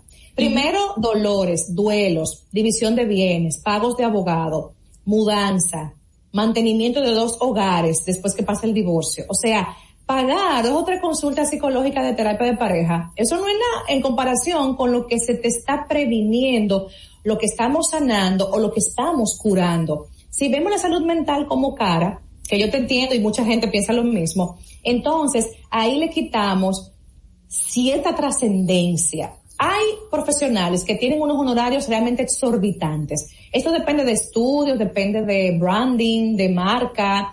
En Santo Domingo, por ejemplo, hay colegas que de verdad eh, la tiran dura, la tiran dura. hay apoyo de los seguros, sí, pero pocos.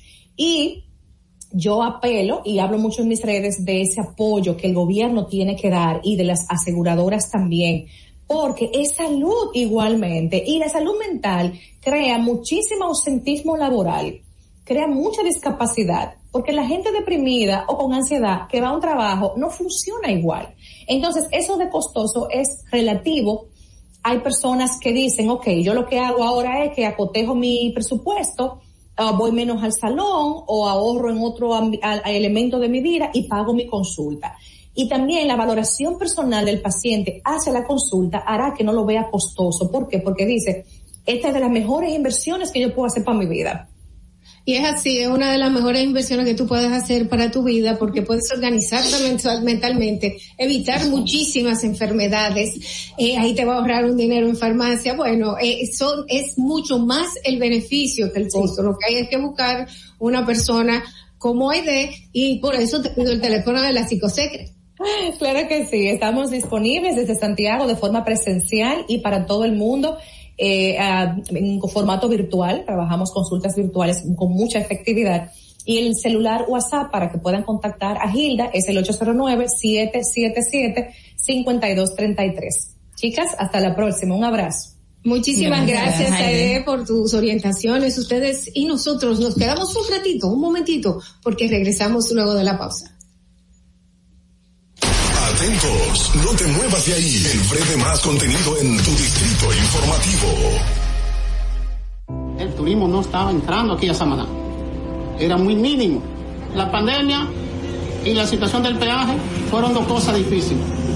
El peaje sombra, le han quitado los precios, está entrando más turismo aquí a Samaná, más personalidades, no solamente yo, sino todo Samaná, todas las comunidades como las galeras, la terrena, todo el sector turístico, estamos dando gracias a Dios. Estamos muy satisfechos, orgullosos. Aquí hubo un cambio, yo diría 100%. Nuestro señor presidente, que Dios lo bendiga mucho, nos ha facilitado muchas cosas aquí. Ahora nos dará gracias a Dios todo el mundo aquí esta manera. Estamos felices en la vida. Gobierno de la República Dominicana. Síguenos en nuestra cuenta de Instagram para mantenerte informado de todo lo que sucede en el programa. Arroba Distrito Informativo. Glen Beauty Salón con su Nails Bar Spa Estética.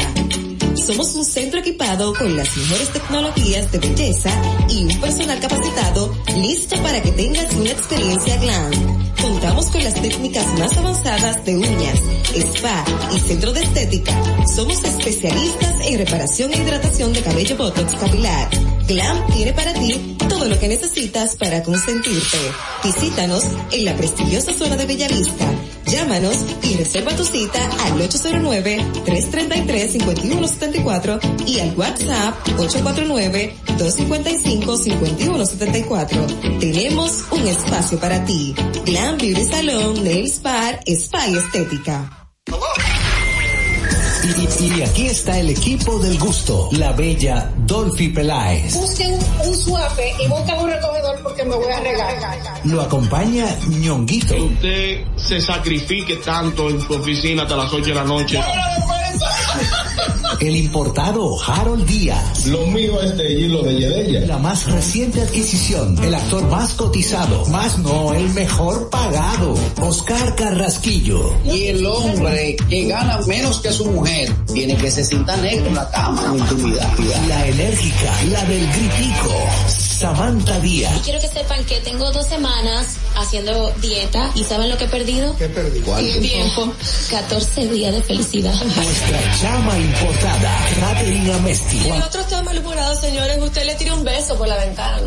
Juan Carlos Pichardo. Señores, esto es el gusto de las 12. Sintonice a partir de las 12 del mediodía por La Roca 91.7. Si quieres más diversión, no busques, no hay más. Te acompañan de lunes a viernes, de 12 a 2 de la tarde por La Roca 91.7 FM. El, el gusto de las 12. Soy Yulisa de la Cruz, soy estilista en belleza. Yo decidí mudarme para acá, pero yo no tenía dinero. Me hablaron de Banca Solidaria Promipyme. Con el primer préstamo compré un sillón y empecé a comprar cositas para el salón. Con el último préstamo que me dieron, pagué todas las deudas que tenía de esos préstamos diarios y semanales. Le exhorto a todas las mujeres emprendedoras, estilistas, que vayan a Promipyme. El país va por buen camino porque el gobierno no ha abierto muchas puertas. Estoy mejor ahora, gracias a Dios, y luego a Promipyme y al presidente de la República. Me siento agradecida. Gobierno de la República Dominicana. Si quieres participar en el programa, envíanos tu nota de voz o mensaje escrito al WhatsApp 862-320-0075. 862-320-0075. Distrito Informativo. ¿Viste qué rápido? Ya regresamos a tu Distrito Informativo. Bien, estamos de regreso con Distrito Informativo, el nuevo orden de la radio. Gracias por su sintonía. Son las 8 y 23 de la mañana, camino al trabajo. Bueno, pues ánimo, ánimo, ánimo, vamos arriba, eh, que tenemos muchas cosas por hacer y por realizar en el día de hoy. Eh, tenemos informaciones aquí. Eh, sí, yo, yo estaba viendo así de repente, no la he compartido, pero hay una foto de, de Doña Rosa durante el discurso anoche en el, en el Museo Trampolín, donde se le ve así bien, o sea, bien, súper, no sé si aquí la cámara alcanza, pero no se ve, está en el periódico el, el día y, y físicamente, o sea, estaba como bien vigorosa eh, durante la, la actividad. Eso fue poco antes o antes de que le diera el infarto fulminante. O sea que eh, así es el, la vida, señores. Uno, uno está y por eso siempre hay que aprovechar el tiempo con la familia, disfrutarlo, compartirlo, porque de repente se nos va y uno y uno no, no, no puede echar para atrás. O sea, esas son de las cosas que por, por más que usted haga, no, no, es, no es reversible. Así es. Eh, yo siempre he dicho que lo, lo más importante que tiene el ser humano y no lo valora es el tiempo.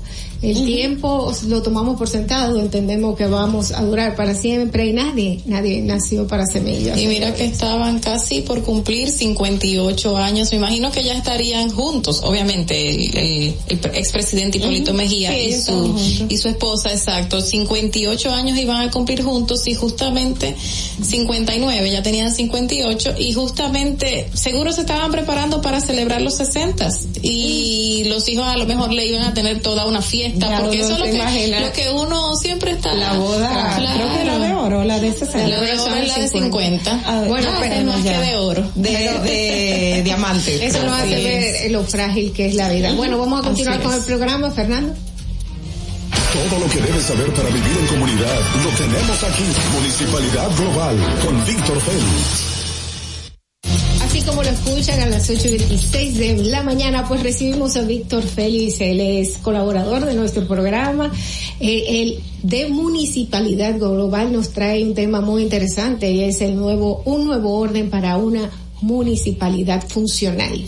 ¿Cómo Bien, estás, gracias. Buenos días. Un día, buenos días. un día triste, realmente ha impactado mucho. Sabemos que la muerte es lo natural, es lo que nos espera a todos. Pero cuando es así inesperada, cuando es una persona también muy querida, una persona muy tranquila, muy socialmente aceptable, que ha hecho una buena labor, como una hormiguita calladita, es una gran labor en vida y eso ha sido un impacto creo que para todos. En la República Dominicana, el corazón vamos a llevar a doña Rosa Gómez de Mejía como una dama exquisita y a la vez muy, muy correcta, un ejemplo de la, de familia también. Así que eh, desde Municipalidad Global, y nosotros también de, de manera muy particular, nos sentimos muy acongojados. La conocimos, era una señora de un trato exquisito, así que de verdad. Así es. Bien, hola Natalie, Natalie. Quiero felicitarte, tú eres una periodista extraordinaria, eh, te he dado mucho seguimiento, no te Oh, conocía, te conocí aquí, bueno, ya Carla, Dolphin y hablar tantos años en los medios y mi, mi diestra, bueno, ahora. de verdad, te felicito, he visto mucho tu- tus opiniones, tus escritos, yo estoy acostumbrado a las chicas aquí, pero contigo realmente estoy, Oficialmente ya bienvenido. estoy. Muchas gracias Natalie, de verdad. de No, verdad. gracias a usted. Y bueno, sabes que en los últimos años, es, a finales de los ochentas, en, el- en la región mm, del Caribe y de, y de Latinoamérica, la municipalidad sufrió grandes transformaciones porque eh, vino el tema de la descentralización, de la desconcentración de servicios y empezaron a crearse condiciones favorables para que la municipalidad se convierta en lo que realmente es un gobierno local, un gobierno de ciudad. En la República Dominicana eso no pasó producto de que estábamos envueltos en nuestra propia historia, con un problema de una democracia incipiente, lo que muchos llaman una quinta república, etcétera, pero eh, llegó, llegó ya a finales de los años 2000, 2000, perdón, de la primera década del año 2000, que fue la modificación de la ley de municipal que databa de 1938 y otras modificaciones que tenían, sobre todo con la Liga Municipal Dominicana, etcétera. Ahí se creó la ley 176-07, que es la que norma a todos los municipios. ¿Qué pasa? En el artículo 18 de esta ley, ahí es que describen las competencias que tienen los ayuntamientos, o sea, las capacidades de resolver y de gestar el territorio. Si ustedes podrán ver, ese artículo es sumamente complejo porque va desde la misma gestión del territorio, planeamiento urbano, transporte, eh, tiene educación, tiene un componente de promoción de juventud, tiene cultura, cementerios, basura, o sea, todo lo que tiene que ver con una, con una gestión pública en un territorio, eso tienen los ayuntamientos, esa es la competencia que le dan. Pero embargo, mucha gente entiende que el ayuntamiento a veces se quiere atribuir funciones a un ayuntamiento que no le corresponde. La gente no tiene como esa línea clara de saber qué le toca al ayuntamiento, qué le toca al gobierno central. por eso es que yo hablo del nuevo orden. ¿Qué Oh. sucede? Carlos. No, o si no creen que solamente para recogida de basura, Claro. que Ajá. ese es el problema fundamental de que tiene la ciudadanía, el desconocimiento del Hoy trabajo. nos podemos ver que entonces inmediatamente en el artículo 19 habla de las funciones mínimas municipales. O sea, usted tiene un montón de cosas, pero mínimamente tiene que cumplir con esta. Y eso es un tema de recursos, es un tema de dinero. La semana pasada escuchamos al presidente de la Federación Dominicana de Municipios, que es además alcalde de- del municipio de La Vega, nuestro amigo el ingeniero Kelvin Cruz, diciendo que la municipalidad era un tema de dinero, que tenían problemas, que habían sueldos de 2.500 pesos, etcétera, etcétera.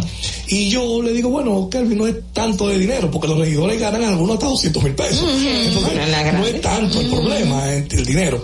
Sino yo comprendo que más o menos el problema es la gestión y la cantidad de competencias que tiene un ayuntamiento que se ha demostrado en los últimos, ya la ley fue del 2007, ya vamos a cumplir dentro de unos añitos 30 años de esa ley, realmente esa- las competencias del ayuntamiento son demasiadas. Tiene demasiadas competencias y no va a haber forma de, que con el dinero se hagan algunas cosas para cambiar.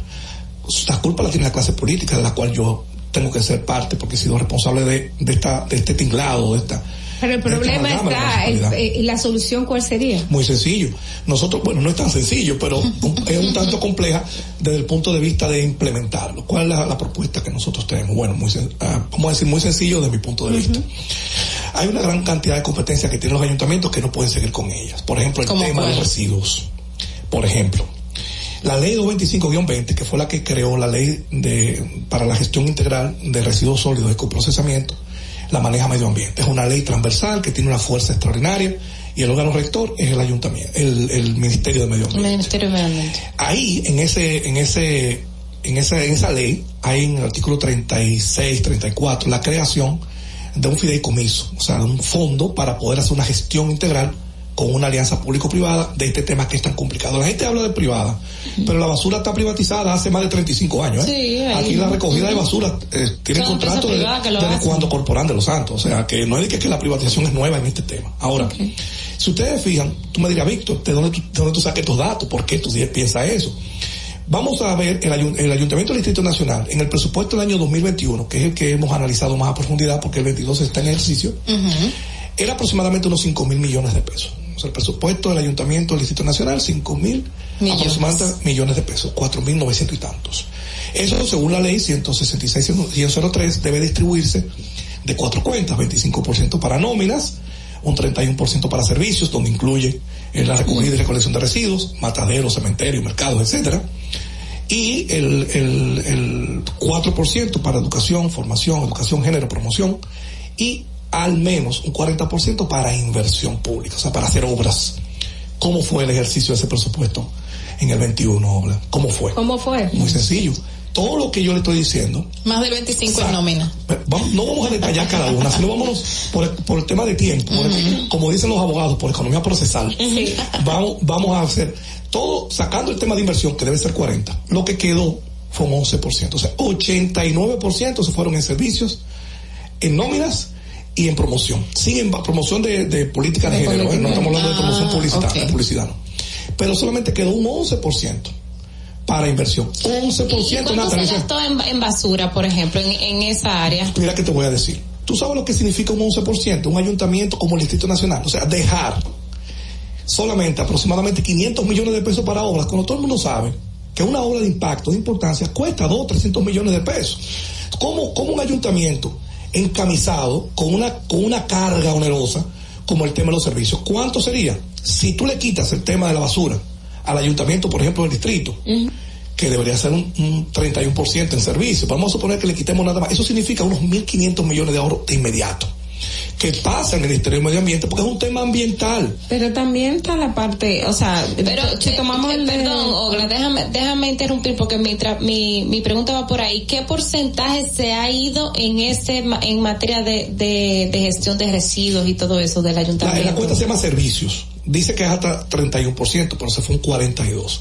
Dice hasta 31%, pero recuerden que el servicio está no solamente la recolección, sino también el tema de eh, los cementerios, los mercados, etcétera. Pero se entiende que lo que más se gasta es en temas de Obviamente, pero además, ¿qué pasa con el tema de obras? Bueno, el Ayuntamiento del Distrito actualmente, la alcaldesa, que es más hija de la, de la recién fallecida Doña Rosa, en cual hemos, hacemos llegar también nuestro pésame. eh, no sé cómo lo está haciendo, o sea, a menos que el gobierno, como dice Obla, mete la mano. O sea, el gobierno central es que le falta las calles, le arregla los semáforos, le arregla los parques, además le hace el alumbrado público, y como es mm, a veces aliado el mismo gobierno, pues también le, le dan de algunas, le dotan de algunas obras de impacto como mejoramiento o, o construcción de mercados. Mira, etcétera. tú sabes que en la parte que hablabas del tema de, de los recursos, que para ti es más gestión que recursos, eh, eh, uno puede tomar el ejemplo de los ayuntamientos grandes, pero cuando te vas al, al, a las comunidades, el presupuesto no es el mismo. Yo y entonces ahí tienen unos montos que eh, suelen ser muy dispares, sobre todo por la parte de que necesita tener la empleomanía, pero no tienen muchos recursos para la- las necesidades básicas de las comunidades. Así como puse uno grande, que el Distrito Nacional no es el más grande, el, el- el que recibe más dinero es el Santo Domingo Este, en transferencia. Pero te voy a decir Bánica, pegadito allá en la frontera, en Elias Piñas. Bánica recibe dos o tres millones de pesos mensuales, pero es la única o principal fuente de empleo del pueblo. Exacto. Entonces tú tienes una realidad hasta para brindar los servicios. Municipios como Moca, Puerto Plata, que necesitan una gestión cultural, una gestión turística, ¿eh? no tiene con qué pagar gestores, guías. Ahí a Puerto Plata están llegando montones de cruceros y nos sorprendió porque no estábamos preparados. O sea, el ayuntamiento de Puerto Plata no está preparado de manera cultural y turística para recibir de golpe ese beneficio, ese caudal sí. de turistas y económicos, que- de recursos económicos que llegan a través del turismo. Pero para concluir, chicas, yo quiero decir lo siguiente. Quizás estas transformaciones son complicadas, Pero si vemos que estos modelos no han funcionado, creo que ya 30 años es suficiente para darnos cuenta que el tema de la basura o de los residuos sólidos, el tema de los mercados, que debe ser un tema de agricultura, debe estar en manos del Ministerio de Agricultura, para así usarlos como canales de distribución efectiva y de la cadena improductiva cada, encadenamiento productivo con los productores de los campos. Si usted de Monteplata, usted vende en el mercado de Monteplata o en todos los municipios pequeños de Monteplata, el, el, lo que usted produce. O sea, esos son temas que nosotros debemos ver como el caso del cementerio, que se han convertido en nichos de delincuentes, en cuevas de ladrones. Además que usted no tiene la tranquilidad de que usted deja allí un familiar y, a los dos días o tres días les roban la caja. O sea, esas cosas hay que revisar la función de los ayuntamientos tenemos que ir adecuándolo a un nuevo orden para una buena gestión municipal. Bueno, muchísimas gracias a Víctor Félix por venir aquí a Distrito Informativo, el nuevo orden de la radio. Las puertas, usted sabe que están abiertas porque ya usted es colaborador. Nos vemos muy pronto. Y tenemos, y tenemos muchos temas que, que desarrollar con usted. Gracias a ustedes, De acuerdo a, este nuevo orden que usted propone. Vamos a continuar con Distrito Informativo, una breve pausa y en breve vamos a tener a Karen Ricardo, aspirante a la presidencia de la República para el 2024. Aquí en Distrito Informativo. Atentos, no te muevas de ahí. El breve más contenido en tu Distrito Informativo. Y, aquí está el equipo del gusto, la bella Dolphy Peláez. Busquen un suave y busquen un recogedor porque me voy a regar. Lo acompaña ñonguito. Usted se sacrifique tanto en su oficina hasta las 8 de la noche. El importado Harold Díaz. Lo mío es de hilo de Yedella. La más reciente adquisición. El actor más cotizado. Más no, el mejor pagado. Oscar Carrasquillo. Y el hombre que gana menos que su mujer tiene que se sienta negro en la cama en intimidad. La enérgica, la del gritico. Samantha Díaz. Y quiero que sepan que tengo dos semanas haciendo dieta y ¿saben lo que he perdido? ¿Qué perdí? ¿Cuál? Tiempo. 14 días de felicidad. Nuestra chama importada, Caterina Mesti. Y el otro está malhumorado, señores. Usted le tira un beso por la ventana. Juan Carlos Pichardo. Señores, esto es el gusto de las 12. Sintonice a partir de las 12 del mediodía por La Roca 91.7. Si quieres más diversión, no busques, no hay más.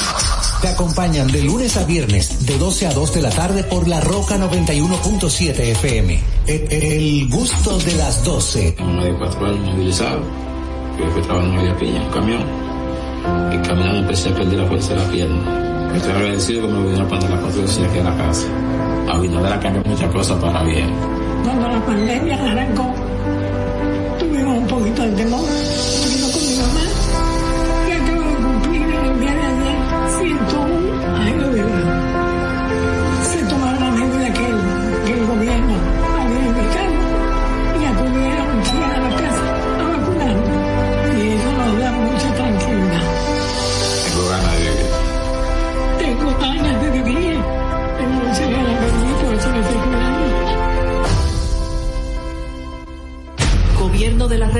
República Dominicana.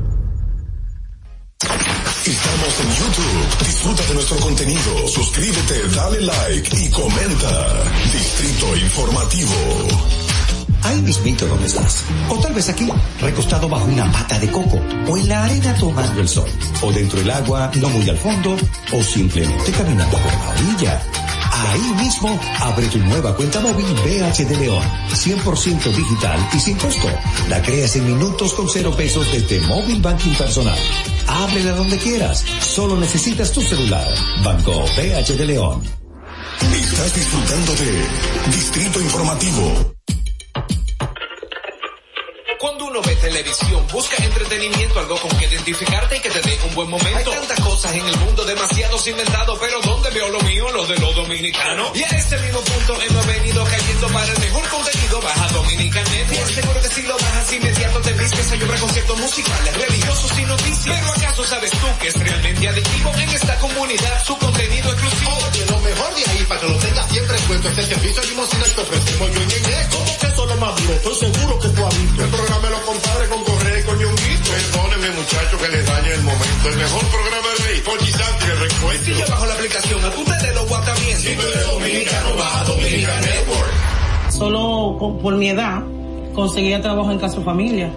Ahora yo, a través del curso que hice, auxiliar del cuidado y atención al adulto mayor.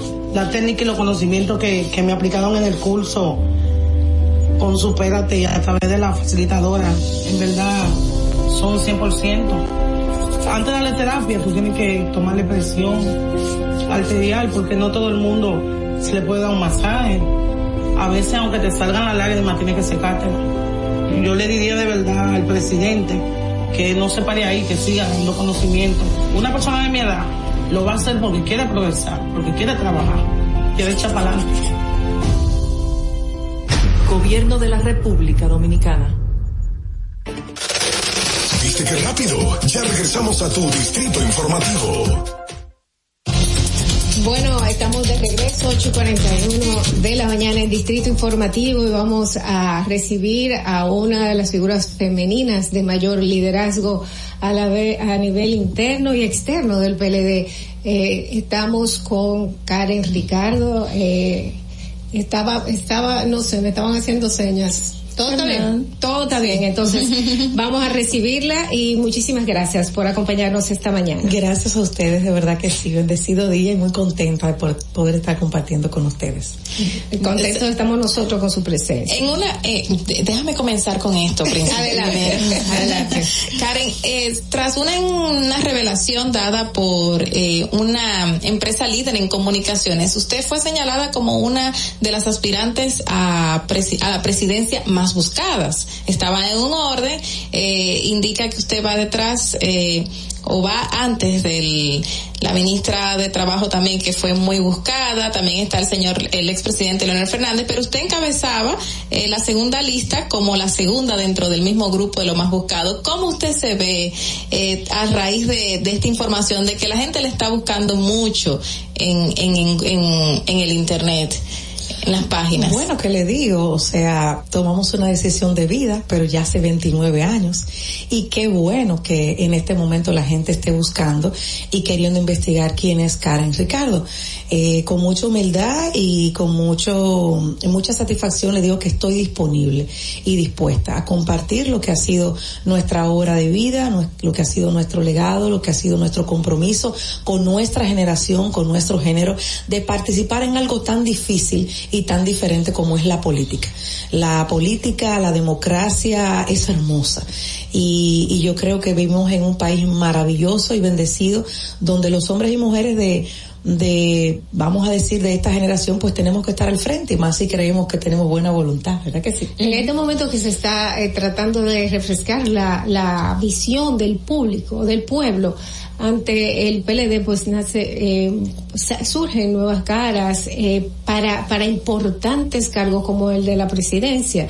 Y en esta pues una de las personas que está pues, vamos a decir, reflejando un, un, una cara fresca, una nueva oportunidad eh, eres tú, pero ¿cómo ves eh, todos los escándalos que en que se ha visto envuelto el PLD por su gestión durante 20 años en el poder?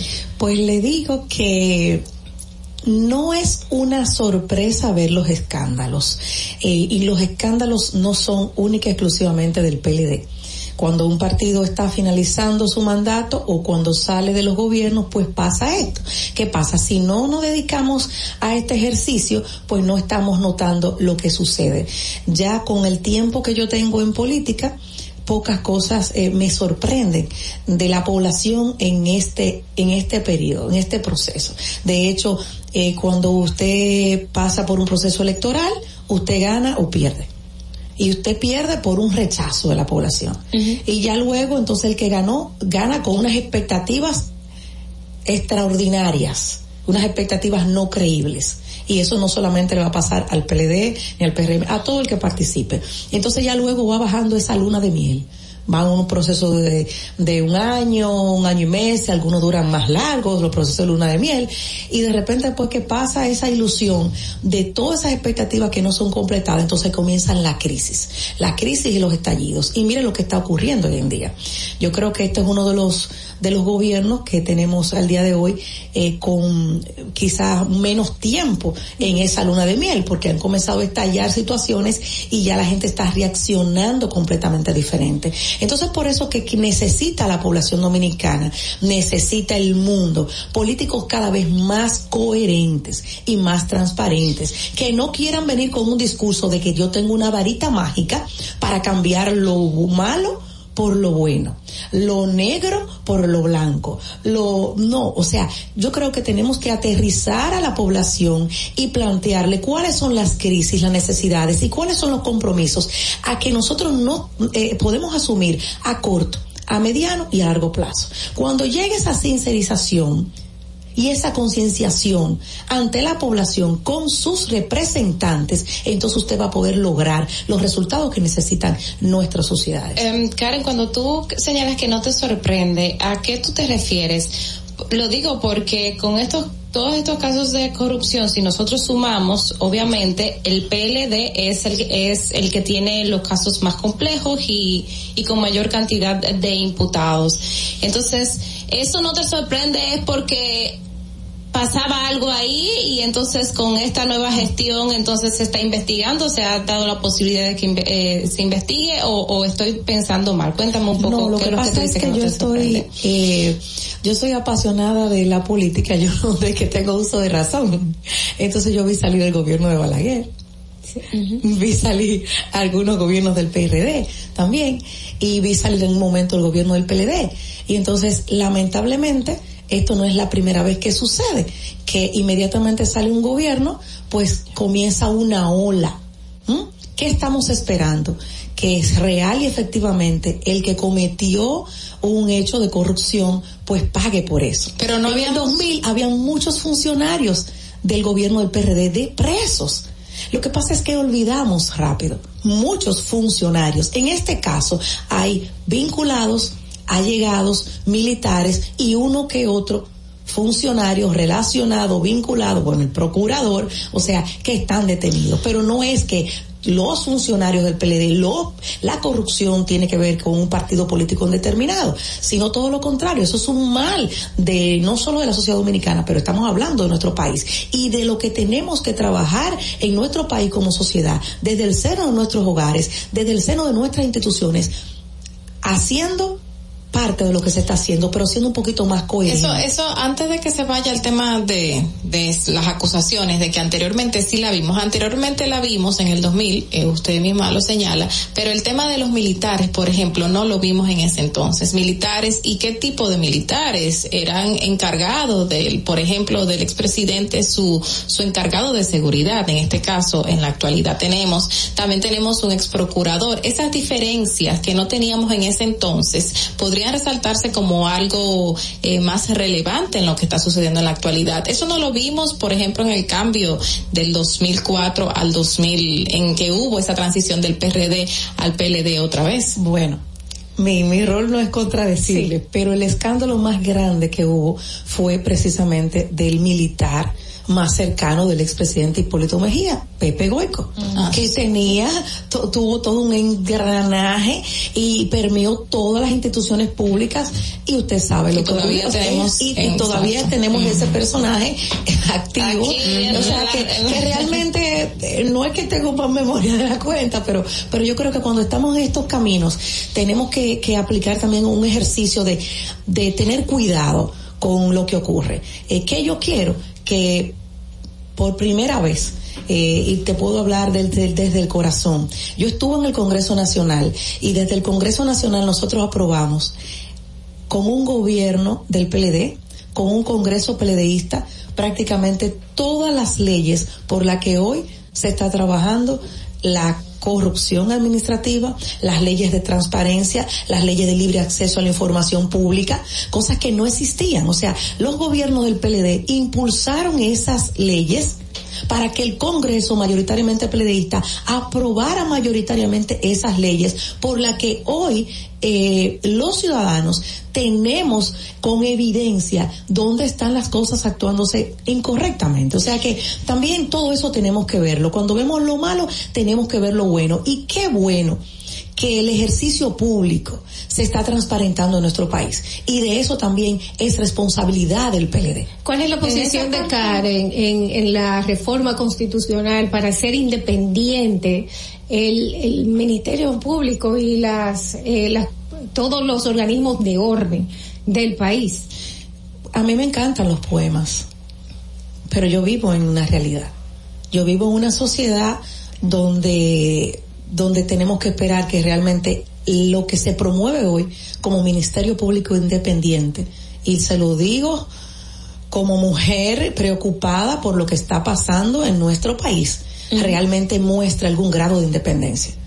Yo quiero ver que real y efectivamente, aunque sea en el próximo año, se pueda creer en una justicia independiente. Yo no creo que este es el gobierno que pueda promover una justicia independiente. No lo, Porque no lo está haciendo, no lo ¿Por están qué? haciendo. Se han destituido 17 funcionarios y cuál es el expediente fresquecito que está a la mano por lo que se destituyó un funcionario de este gobierno donde se ha mostrado la independencia. El caso de la lotería, Ah, el caso, el de, la, el caso de de lotería no fue el Ministerio Público independiente, o sea, toda la población vio lo que ocurrió, fue algo demasiado burdo ¿Cuál y es tu- todavía cuál sigue tú ocurriendo. crees que deberían, que ahora mismo deberíamos tener en el No, es Ministerio que yo Público? apelo a que, igual que ustedes, que haya una justicia independiente. O sea, Pero no se puede establecer legalmente. eso, que eso no se va a hacer con una reforma constitucional. ¿Por qué? En este momento ese no es el tema de una reforma constitucional. Y lo primero que se está planteando que mientras eso se pueda hacer, se tenga que poner por seis años el procurador a través de un ejecutivo. Entonces estamos en lo mismo o peor. Karen, Estaríamos mira, extendiendo lo que pudiera ser una justicia independiente si se pretende modificar la constitución. El, Y- el- y el hablándole tiempo, de la el tiempo nos coge como muchísimo Sí, no, rato, yo pero no, nos- no nos quisiéramos tampoco desaprovecharte porque estás aspirando al PLD. así es, ¿Qué es. cosas, Karen, tomando como referencia esto que estás hablando? El PLD modificó leyes que tenemos que estamos peleando, pero que vemos que en la práctica no dio los resultados que la población está esperando. Entonces, ¿qué cosas de esas que dice, bueno, sí, el PLD eh, creó esto, pero en la práctica no es lo que la población estaba esperando? ¿Qué le, le brinda nuevo Karen Ricardo a esta población que diga, bueno, bueno, por ella puedo votar que está en el PLD, pero que el PLD no cumplió con lo que quería como población? Bueno, pues le agradezco tanto esa pregunta. Y lo primero es, eh, es el compromiso de que la gente entienda que habemos políticos diferentes. Que el problema de la corrupción no es de los políticos y de las políticas dominicanas. Que no estamos como estamos simplemente porque los políticos han dañado la sociedad. Eh, estoy mostrando desde que comencé mi carrera política que la política puede ser para jóvenes, debe ser para jóvenes, que la política debe ser para mujeres que la política debe ser para hombres y mujeres profesionales, preparados, que la política puede ser y debe ser para hombres y mujeres temerosos de Dios. Yo soy una pero vas a política diferente. Con, una- con un grupo de personas que la mayoría estuvo también en la otra administración, que rep- no representaría un reto para, para En- ti es que con en, la es que cuestión en que, lo tiene. absoluto, en lo absoluto, porque el PLD tiene un millón setecientas mil personas al día de hoy comprobadas como miembro del partido, porque tiene una plataforma de mil doscientos setenta y pico de miembros del Comité Central, donde dos personas de esos miembros en este momento son investigados y están sometidos a la justicia. Entonces, ¿qué te quiere decir eso? Que no, es que no podemos seguir tapando el sol con un dedo, es que no podemos seguir diciendo quítate tú para ponerme yo porque tú no sabes hacer las cosas. Debe haber continuidad del Estado Dominicano.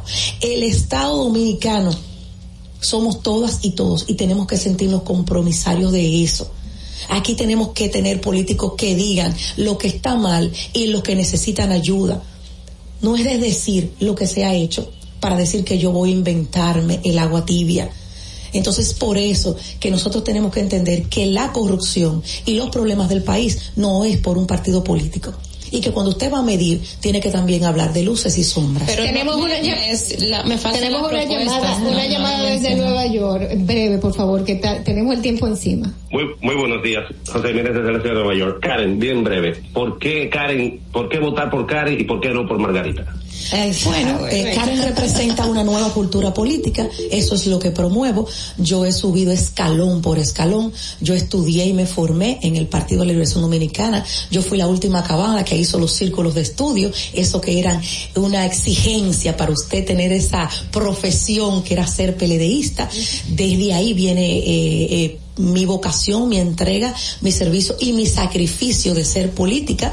He estado políticamente expuesta los últimos veinte y pico de años eh, en la sociedad dominicana, he sido legisladora 14 años, me he formado en la municipalidad cuando por una desgracia de mi municipio, el más grande del país, eh, el pueblo, mi municipio dijo yo quiero a Karen. Y esas son O sea que- características, Karen, que no tiene la ex vicepresidenta esas de son la las que República. tiene Karen Ricardo.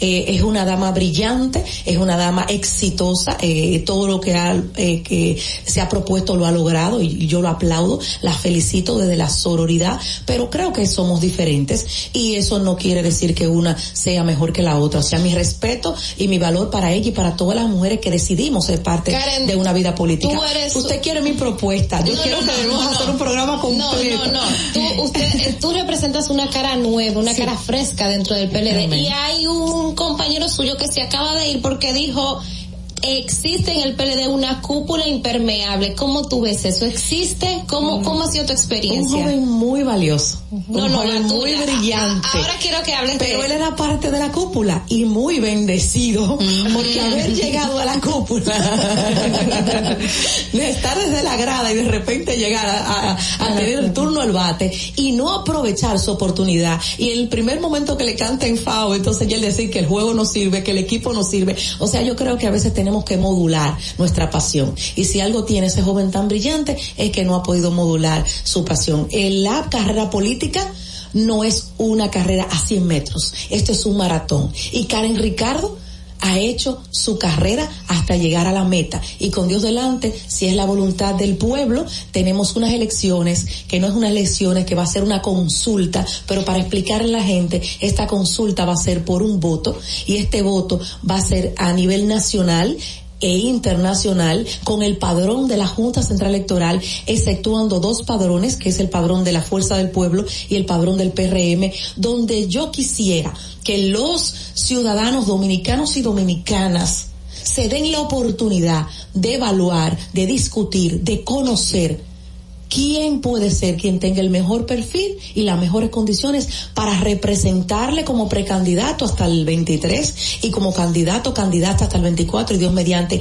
esa es mi aspiración. Que el domingo 16 de octubre de este mismo año todos los que quieren una política diferente pudieran ir a esa consulta y marcar nuestro rostro. Pero antes de esto, yo estoy abierta a programas como este, a peñas, a tertulias, a conversatorios, que es lo que he estado haciendo en todo lo que se llama una nueva cultura política desde años, a poder discutir las inquietudes de nosotros los dominicanos y dominicanas con una vida activa y que necesitamos un mejor país. Una Pero un propuesta país así resaltar para, probar, para- aportar para- su granito de arena. una, una propuesta así que tú le digas a la población, por esto tienes que votar por Karen. Se lo he dicho.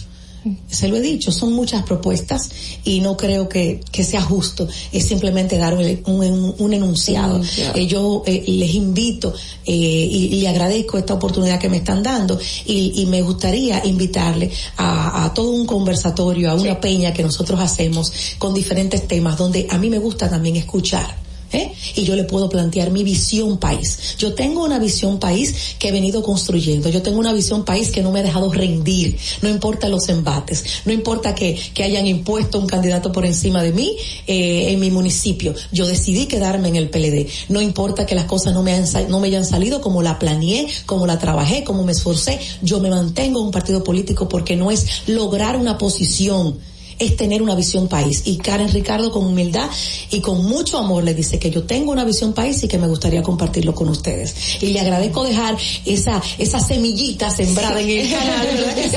En este espacio, no solo para que me sigan buscando en Google, sino también para que a través de ustedes se pueda conocer que las mujeres sí tenemos que tener una vida políticamente activa, independientemente de todos los roles que ya muy bien llega- llevamos, con mucho sacrificio, con mucha carga, pero con mucho amor y que lo hacemos bien.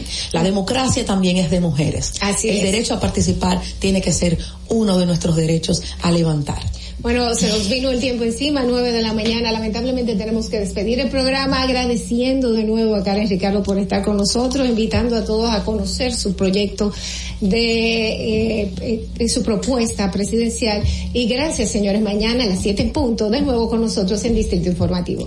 RCTV HD, El Gusto Producciones, Dominican Networks y Vega TV, Canal 48 de Claro y 52 de Altiz, presentaron a Dolphy Peláez, Oglaenecia Pérez, Carla Pimentel y Natalie Fasas en Distrito Informativo. Los conceptos emitidos en el pasado programa son responsabilidad de su productor. La Roca 91.7 FM no se hace responsable. Desde Santo Domingo, you're listening to 91.7 La Roca. Uniformes Batiza, única tienda con todo tipo de uniformes en existencia y por encargos. 42 años siendo líderes en el mercado dominicano, en la venta al detalle y al por mayor de uniformes tradicionales y personalizados, bordado, serigrafía y sublimación. Visítanos en cualquiera de nuestras sucursales en Santo Domingo, Avenida Mella, Naco y Punta Cana. Síguenos en las redes sociales, arroba Uniformes Batiza, tu imagen corporativa en manos de expertos. Uniformes Batiza. Ahora en La Roca, el, el, el, el éxito trending de Laura. Usually